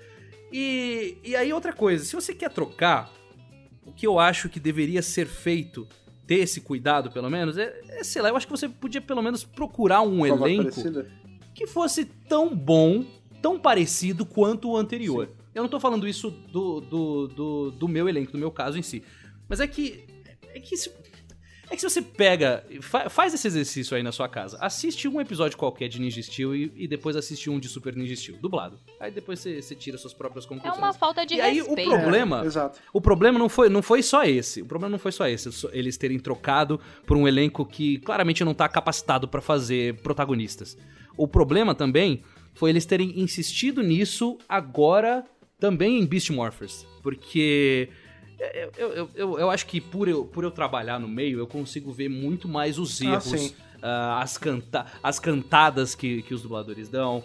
Uh, cantadas no sentido de musicalidade da ah, fala, tá, sabe? Que é isso. Voltar, falar, falar mais com musicalidade americana do que brasileira, é, inflexões não muito bem é, encaixadas e tal. E para mim isso tá acontecendo de novo em Beast Morphers. Pra mim a dublagem não tá boa, poderia ser muito melhor. Eu penso assim, Power Rangers começou a ser dublado na Herbert Richards. Vocês têm noção Sim. disso? É um dos maiores estúdios de dublagem que já existiu aqui no Brasil. E aí, para hoje em dia, ele tá com essa qualidade de produto que, para mim, ao meu ver, uh, afasta as pessoas. Eu acho que não é muito convidativo para a pessoa assistir alguma coisa que não tá bem dublada. Uh, no meu caso, por exemplo, eu não consigo. Tem aquela. um, um exemplo clássico de péssima dublagem, que é aquela Umbrella Academy da uhum. Netflix. Não sei se vocês já Muito tentaram boa, assistir série. dublado alguma vez. A série é maravilhosa, mas nunca assistam dublado. É Tem, assistam só pra ver como é. Doctor Who, né, Enfim, Então, também. era isso que, era isso que eu ia Doctor comentar. Who também. Aqui, né? A gente, eu tenho... São duas considerações sobre esse lance da dublagem, assim. É, esse lance de trocar é muito complicado, em especial quando a gente tá tratando de uma série em que o público-alvo é um público infantil. Quando a, gente é, quando a gente é burro velho, adulto, que nem a gente é agora, ah, trocou a dublagem, a dublagem ficou ruim. Beleza, é só o trabalho de eu apertar a tecla SAP e ir pra língua original, né? Eu lembro que eu tive. Eu gosto muito de Jornada nas Estrelas, né? É, quando eu comprei o box da, da Original Series, né? A, a primeira de todas, ela tinha, tem, né, até hoje, a opção de dublada. E eu comecei a assistir dublado, porque quando eu era criança eu tinha assistido dublado. Aí eu tô vendo lá o Kirk, o Spock e tudo mais. Quando muda, acho que da, da primeira pra segunda, da segunda pra terceira temporada, o dublador que fazia o, o Spock muda e virou o dublador do seu Madruga. Ele é um dublador ruim? De forma alguma, um dublador maravilhoso. Mas a minha conexão foi o que você estava falando. Foi pro espaço. Piada à parte, né? Literalmente. É, né? Exatamente. É, eu, eu não conseguia. Aí eu falei, cara, eu não consigo. Porque se eu tô, sei lá, lavando louça, eu tô ouvindo essa voz, eu não tô ouvindo o Spock. Eu tô ouvindo o seu Madruga. E aí eu comecei, a, dali pra frente, eu comecei a ver tudo em inglês de novo. Entendeu? Eu sou um cara adulto. Eu posso fazer isso. E a criança, entendeu? Que tá tipo, que chega do colégio e vai assistir Power Ranger, ela perde a identificação, entendeu? Dependendo da idade dela, ela nem associa mais que personagem é qual. Entendeu? É muito complicado. E isso tem é também isso que você tava falando sobre é, a qualidade de algumas dublagens atualmente tá indo pro ralo, né, cara? A gente, eu tenho, né, o, o case de, de Doctor Who, porque eu cubro Doctor Who já tá indo para quase nove anos, né? E enfim, essa última temporada a gente fez uma toda uma campanha de ativação com, com a Crackle, né, que era quem estava transmitindo na época, e a própria Crackle ela, ela se danificou um pouco com isso porque ela tomou uma fama que não era dela, né? A parada vinha dublada pela BBC, né, Doctor Who no caso, é, dublada no estúdio lá fora, The Kitchen que chama, em que era assim, não tinha é, Miami, Miami né? É, não tinha o menor tratamento de nada. Era assim, ah, bota aí pra dublar, ah, tem, tem que fazer tradução disso aqui, adapta tudo, muda, muda nome de personagem, é, inventa piada onde não tem, meteram piada política no meio de um episódio que não tinha, entendeu? É, mudaram o nome de personagem que influenciava em toda uma ideia que o plot estava tentando passar. Sabe? Não tinha um cuidado mais com a parada. E isso refletiu porque tem criança no fandom. E as crianças falavam, ah, ela hum. ia lá, assistia, via que tava ruim, mas ela não ia ter como pegar e assistir em inglês, entendeu? Porque, enfim, N aspectos, não consegue acompanhar é, legenda e tal. Então eu sinto também que a gente tá passando por um momento em que, dependendo do material que a gente tá assistindo, A animação não, a animação você. A gente ainda tem uma boa vantagem. Eu, eu consigo ver boas animações dubladas. Agora, quando é com pessoas de carne e osso, eu não sei o que acontece. Parece que ah, tá maluco, tem estúdio louco, cara. Que não tá tem, fazendo. Tem muito. Nossa, tem. O que não falta é estúdio A gente vai abrir um e... do Mega Power depois aqui pra gente arrumar, esse, arrumar a casa. isso. Faça isso, por favor. Mas uma coisa que. que a gente já percebeu que, que tem, tem uma força meio que descomunal, assim. Uh, a gente, eu digo a gente, os dubladores. É, é a questão dos fãs de dublagem. Porque assim, Uh, se, se a pessoa. Existem muita, muita, tem muita gente que só consome produto dublado. A maior parte da população brasileira consome produto dublado. Uh, e tem muita gente que é fã de dublagem que, quando percebe que a parada não tá bem dublada, reclama, vai atrás de, de, de estúdio, vai atrás das redes sociais e tal, vai lá e reclama, reclama, reclama. E aí, em alguns casos, a reclamação funciona. Tem um é, exemplo recente. Funcionou. Doctor Who funcionou. Tem um exemplo recente também é, de uma série do Bear Grylls que ia pra Netflix. Não sei se vocês ficaram sabendo dessa história. Sabe quem é o Bear, Bear Grylls? É o cara que come lama e, e sobrevive no mato, né? Esse aí. Esse. Essa, tinha uma Quem dubla ele aqui, geralmente, quem dublou ele em todas as temporadas da série dele foi o Wendell Bezerra. E aí, o problema que aconteceu foi o seguinte: uh, o Netflix ia fazer uma, tem, uma temporada nova de, da série desse cara aí. Uh, só que ao invés de mandar pra São Paulo, que é onde costuma se dublar o Bear Grylls, foi mandado para Campinas. E Campinas, não sei se vocês já acompanharam o histórico de dublagem de Campinas. É estranho. Campinas é, é, é um, um, estúdio com péssima qualidade, com dubladores que não são dubladores, com diretores que não são diretores, enfim. Uh, e aí mandaram mandaram pra lá, o Wendel falou, eu não vou pra Campinas fazer, nem puderam. E aí pegaram uma pessoa, pegaram uma pessoa pra imitar o Wendel Bezerra. E essa pessoa tentou imitar o Wendel Bezerra. Dublou, saiu o trailer e tal com, com essa imitação. Caraca, olha aí. Saiu, saiu isso. Saiu Sugeiraço. A pessoa tentou imitar o Wendel e tal. E aí a galera, no, só pelo trailer, a galera caiu matando na Netflix. E aí, uh, deu coisa de alguns dias depois, os caras tiraram o produto de Campinas e deram na mão do Wendel. O Wendel fez. Aí. Então, tipo, Caraca. a reclamação. A, Fizeram um bootleg a, a, dele, né, cara? Foi, foi. Nossa, eu acho que esse trailer com a versão de imitação dele, acho que não existe mais, acho que tiraram. Mas era uma parada assim, era na cara dura. Nossa, na cara, cara dura. tipo assim? assim, se, queriam, se queriam botar alguém para fazer. É, para fazer a voz do cara, botava o cara logo de uma vez. Qual que é o problema? Nossa, Aí queriam cara. pagar mais barato, levaram para lá, então... enfim. O negócio, é, mas a, a moral da história é que os, os fãs, os, os, os, consumidores do produto, eles têm esse poder, assim.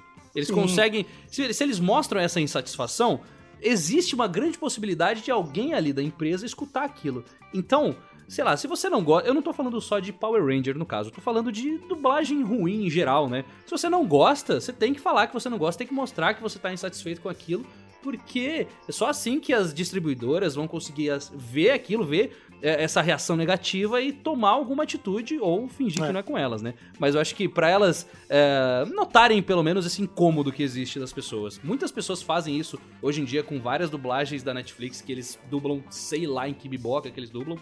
E, e, e, tipo, eu acho que, sei lá, talvez isso funcionaria com Power Ranger, não sei.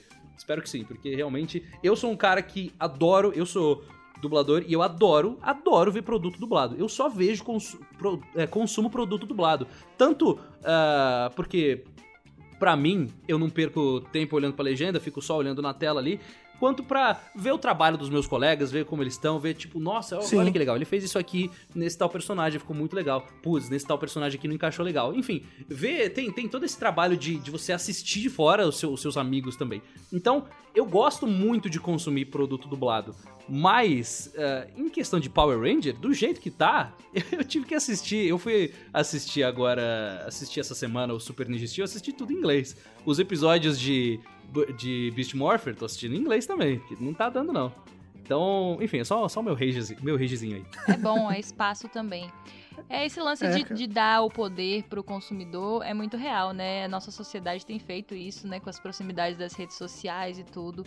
E eu acho incrível, por exemplo, aqui no Brasil, a gente ter uma força de um fandom virar e falar assim, ó, você vai dublar Dragon Ball e se não for com os dubladores originais, não precisa dublar. Não precisa. É. Mesma coisa com Cavaleiros.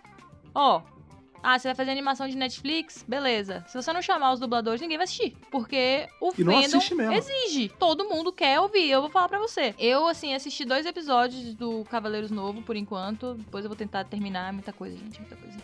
E assim, E eu vou série dizer é boa, pra viu? você. Essa série dos Não, Cavaleiros é, é boa, eu gostei. Eles cortaram um monte de coisa desnecessária. Cortaram a gordura. Ficava assistindo É. né? Vamos deixar só os eventos principais.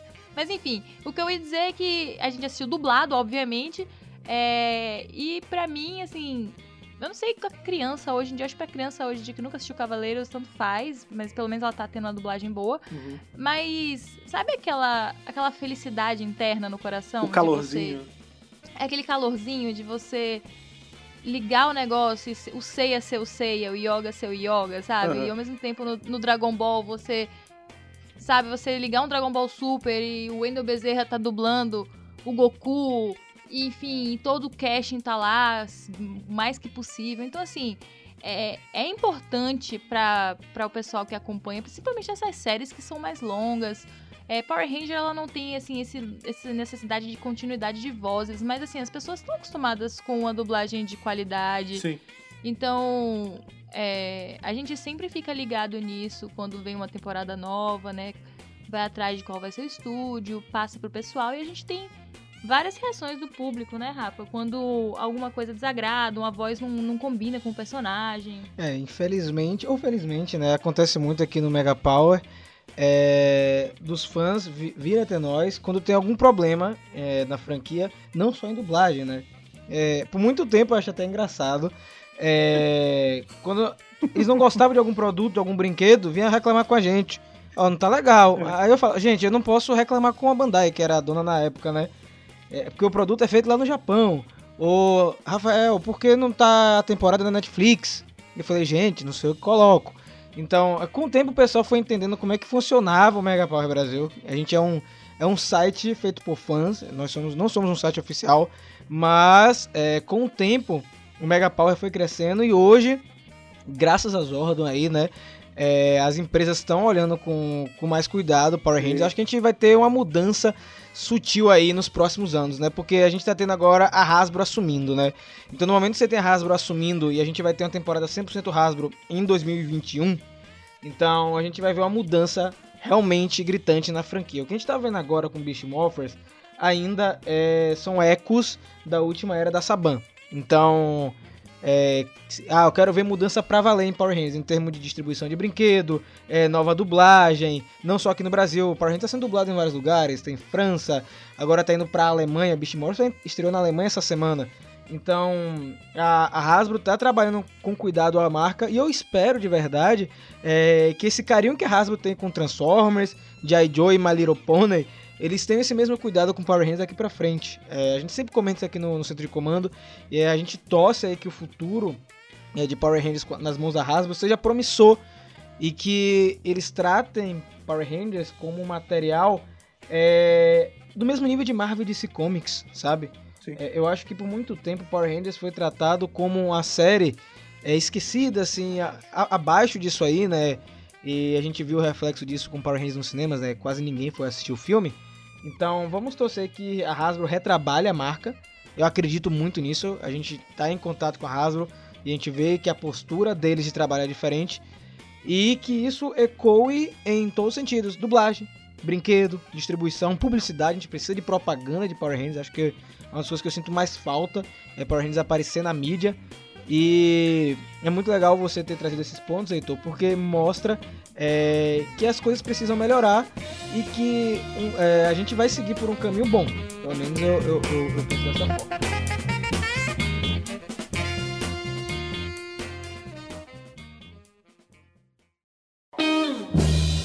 Bem, depois a gente, né, a gente falou aí sobre os personagens, depois falou sobre a temporada, falamos aí bastante sobre dublagem também, que pra gente aqui, Brasil, é uma parte importante, né, já que a gente não tá vendo o original, mas tanto aí Ninja Steel quanto Super Ninja Steel também serviu, teve um outro propósito, além de ser aí a, a as temporadas comemorativas, né, de, de 25 anos da, da franquia, a gente teve o lance que ela encerrou a fase Nel Saban. O que acontece?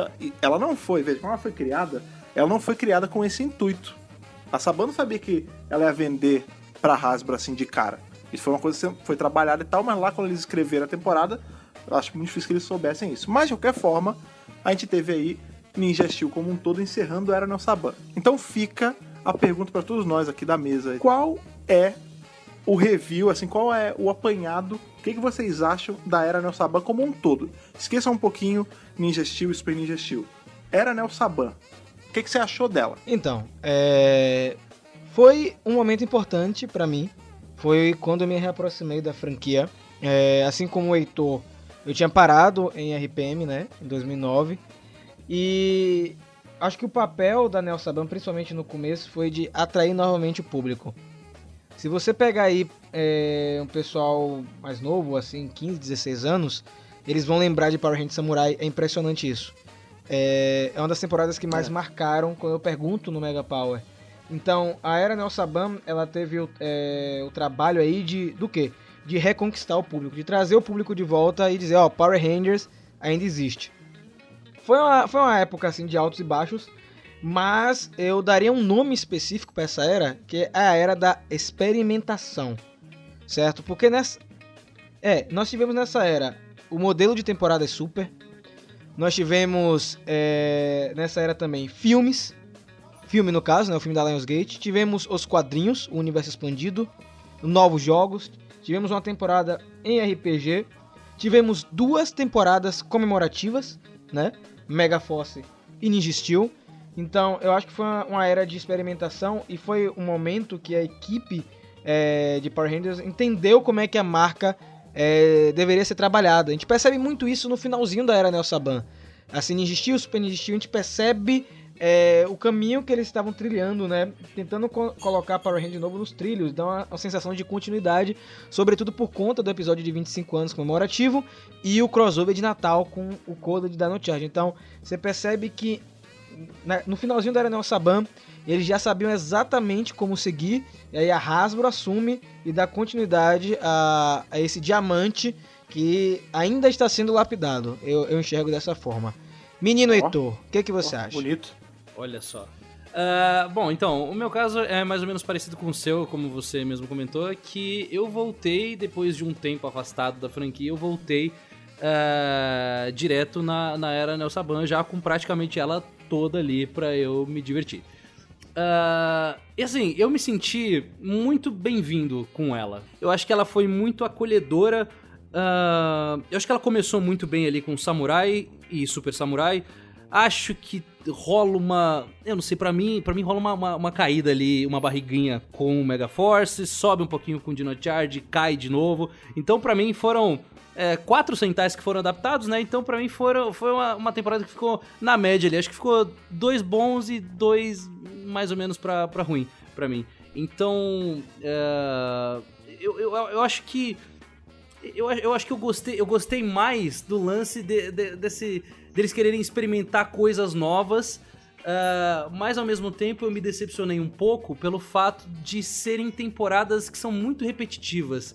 E como foi o meu caso de assistir todas elas de uma vez, eu peguei de Samurai até é, Super Dino Charge, assisti tudo de uma vez, eu senti um pouco dessa. Eu não sei se, é se era o certo que eu devia fazer, provavelmente não. Mas eu senti um pouco dessa, dessa repetição uh, que, que a franquia teve em questão de episódios, em questão de enredo e tal. Eu, eu, eu isso me, me, incomodou um pouquinho, mas no saldo geral eu acho que eu, eu, eu termino Agora, positivo você falou de com 4 Super Sentai, vamos lembrar que são 5, porque é, Mega Force é um híbrido aí, né? De Gosei é e Gokai. Aí virou aquele negócio, enfim.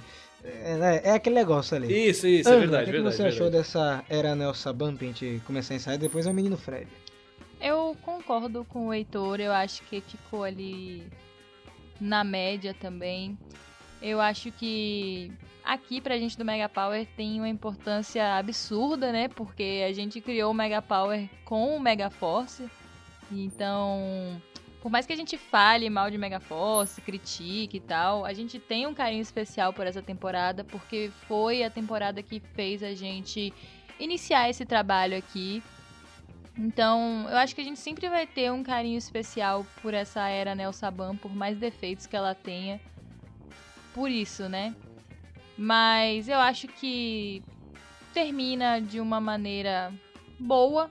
Não tem nada assim, assim, poxa, me traumatizou, nunca mais vou assistir Power Rangers na minha vida por causa da era Nel Saban. Não, é você, beleza, continua. Foi muito arroz com feijão mesmo ali, aquele PF do todo dia, né? Concordo com o Heitor também quando ele fala que é muito repetitivo, é mesmo. Tem vários elementos de plot repetitivo, pai que some, né? Episódios muito similares, às vezes tentando fazer homenagens que na verdade são cópias, né, de roteiros que já aconteceram e a gente tá aí com é, Beast Morphers fazendo verdadeiras homenagens sem você precisar, sabe, copiar episódios. Então, enfim, eu acho que satisfez deu bastante trabalho aqui pra gente do Mega Power. e agora é só bola pra frente, animação aí com o que vem pela Hasbro. Menino Fred. Cara, não tem muito o que falar, né? Foi por conta da Nelson Saban que veio o universo expandido. Vocês sabem o quanto eu amo o universo expandido como um todo, né? Os quadrinhos do Hyperforce, assim, para mim já, já faria a Era Nossa Saban entrar na alta conta para mim de verdade. Mas, é, concordo com tudo que a gente andou falando. Tipo, é, é uma era arroz com feijão, mas arroz com feijão é bom, cara. A gente critica, assim. Mas quando a gente não come, sente falta. É, pois é. é. A gente critica, assim, algumas coisas, mas é porque a gente se importa, saca? É tipo mãe. Mãe briga porque ama.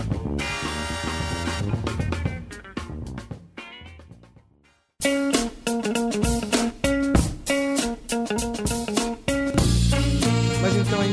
infelizmente, no finalzinho do centro de comando de hoje, né? É uma edição até um pouco maior do que as outras. A casa tá cheia. É, eu gosto muito quando isso acontece. É, Quero agradecer de verdade imensamente ao Heitor por ter participado aqui do Centro de Comando. Quem sabe aparecer mais vezes, não sei, as portas sempre estarão Sim. abertas aqui pra gente comentar de outras coisas, né? Quem sabe falar de Hyperforce, falar dos quadrinhos, não sei se ele está disponível. E aí, Heitor?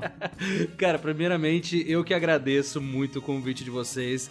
Eu já falei, mandei já e-mail pra, e-mails para vocês. Eu gosto muito do trabalho de vocês, tanto aqui no podcast quanto nos vídeos no site. Acompanho direto por acaso acompanho desde a época que eu dublei o Ninja Steel.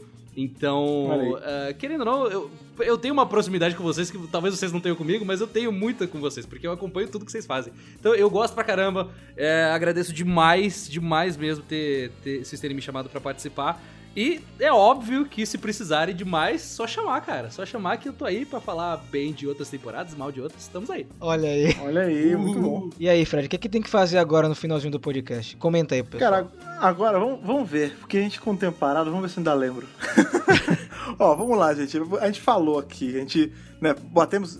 Eu, não sei, a gente ainda não gravou os e-mails, mas vai bater quase duas horas de programa pra você. A gente voltou pra vocês estavam com saudade de ouvir que estavam me ouvindo sozinho, né? Agora voltou a ouvir aqui a nossa família falando todo mundo junto. Vocês sabem o que vocês têm que fazer. Vocês viram aqui, tem convidado, a gente falou de várias coisas. Vocês têm que entrar em contato com a gente. Vocês têm que falar pra gente o que vocês acharam de Ninja Steel Super Ninja Steel e da participação do Heitor aqui também, né? Não vamos fazer a visita achar que ela não foi bem que está aqui quando veio visitar aqui em casa. Então, para isso, é molezinha, cara. É só você mandar aquele e-mail, aquele e-mail bonito aqui pro Mega Power Brasil e como, é, como são os passos? Como a pessoa faz para mandar esse e-mail, Rafa? Então, gente, é bem simples. megapowerbrasil.gmail.com Ali no assunto você coloca a edição do centro de comando que você quer mandar a sua cartinha e lá no corpo do e-mail seu nome, sua idade e de onde você está falando para ajudar no nosso Power Senso. E já que a gente está com visita hoje, a gente está falando aí, né? Que já, já sabem como vai mandar e-mail, mas é que tem as redes sociais, tem aquele lugar que vocês têm que seguir a gente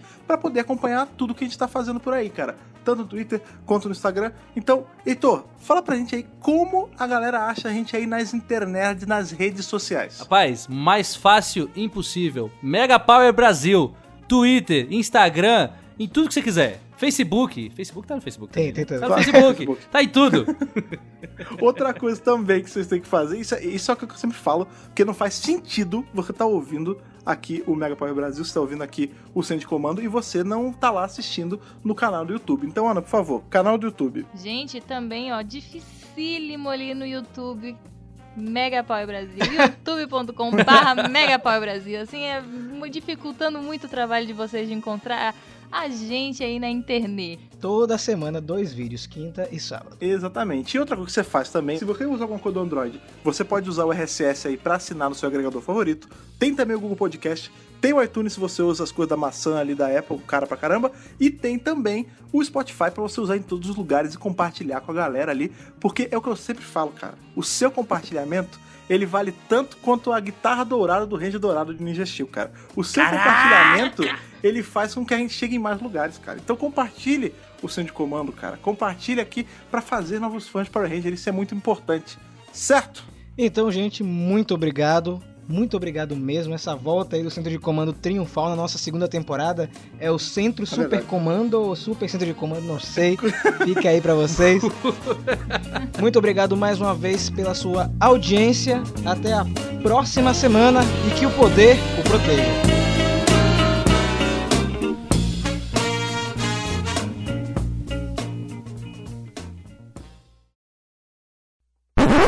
Gente vai, a gente vai abrir o Mega Dub, viu, Fred? Seu Mega, mega dobrador, dub. porque em Portugal o dublador é dobrador. Meu Deus. Caraca, isso significa. É o dublador de ar, né? Exatamente. Nossa. Eu, quase, eu, eu quase morri aqui quando eu vi assim, dobrador. Eu falei, velho, são dobradores de vozes. O Heitor. Ou eu... seja, quando a gente come. Então a gente come dubladinha. Né? Nossa! Não, não, não. Aí foi pra Salit, viu? Esse vai pro Zé. Pra Salit. velho, nossa senhora. Meu coração até deu uma parada aqui.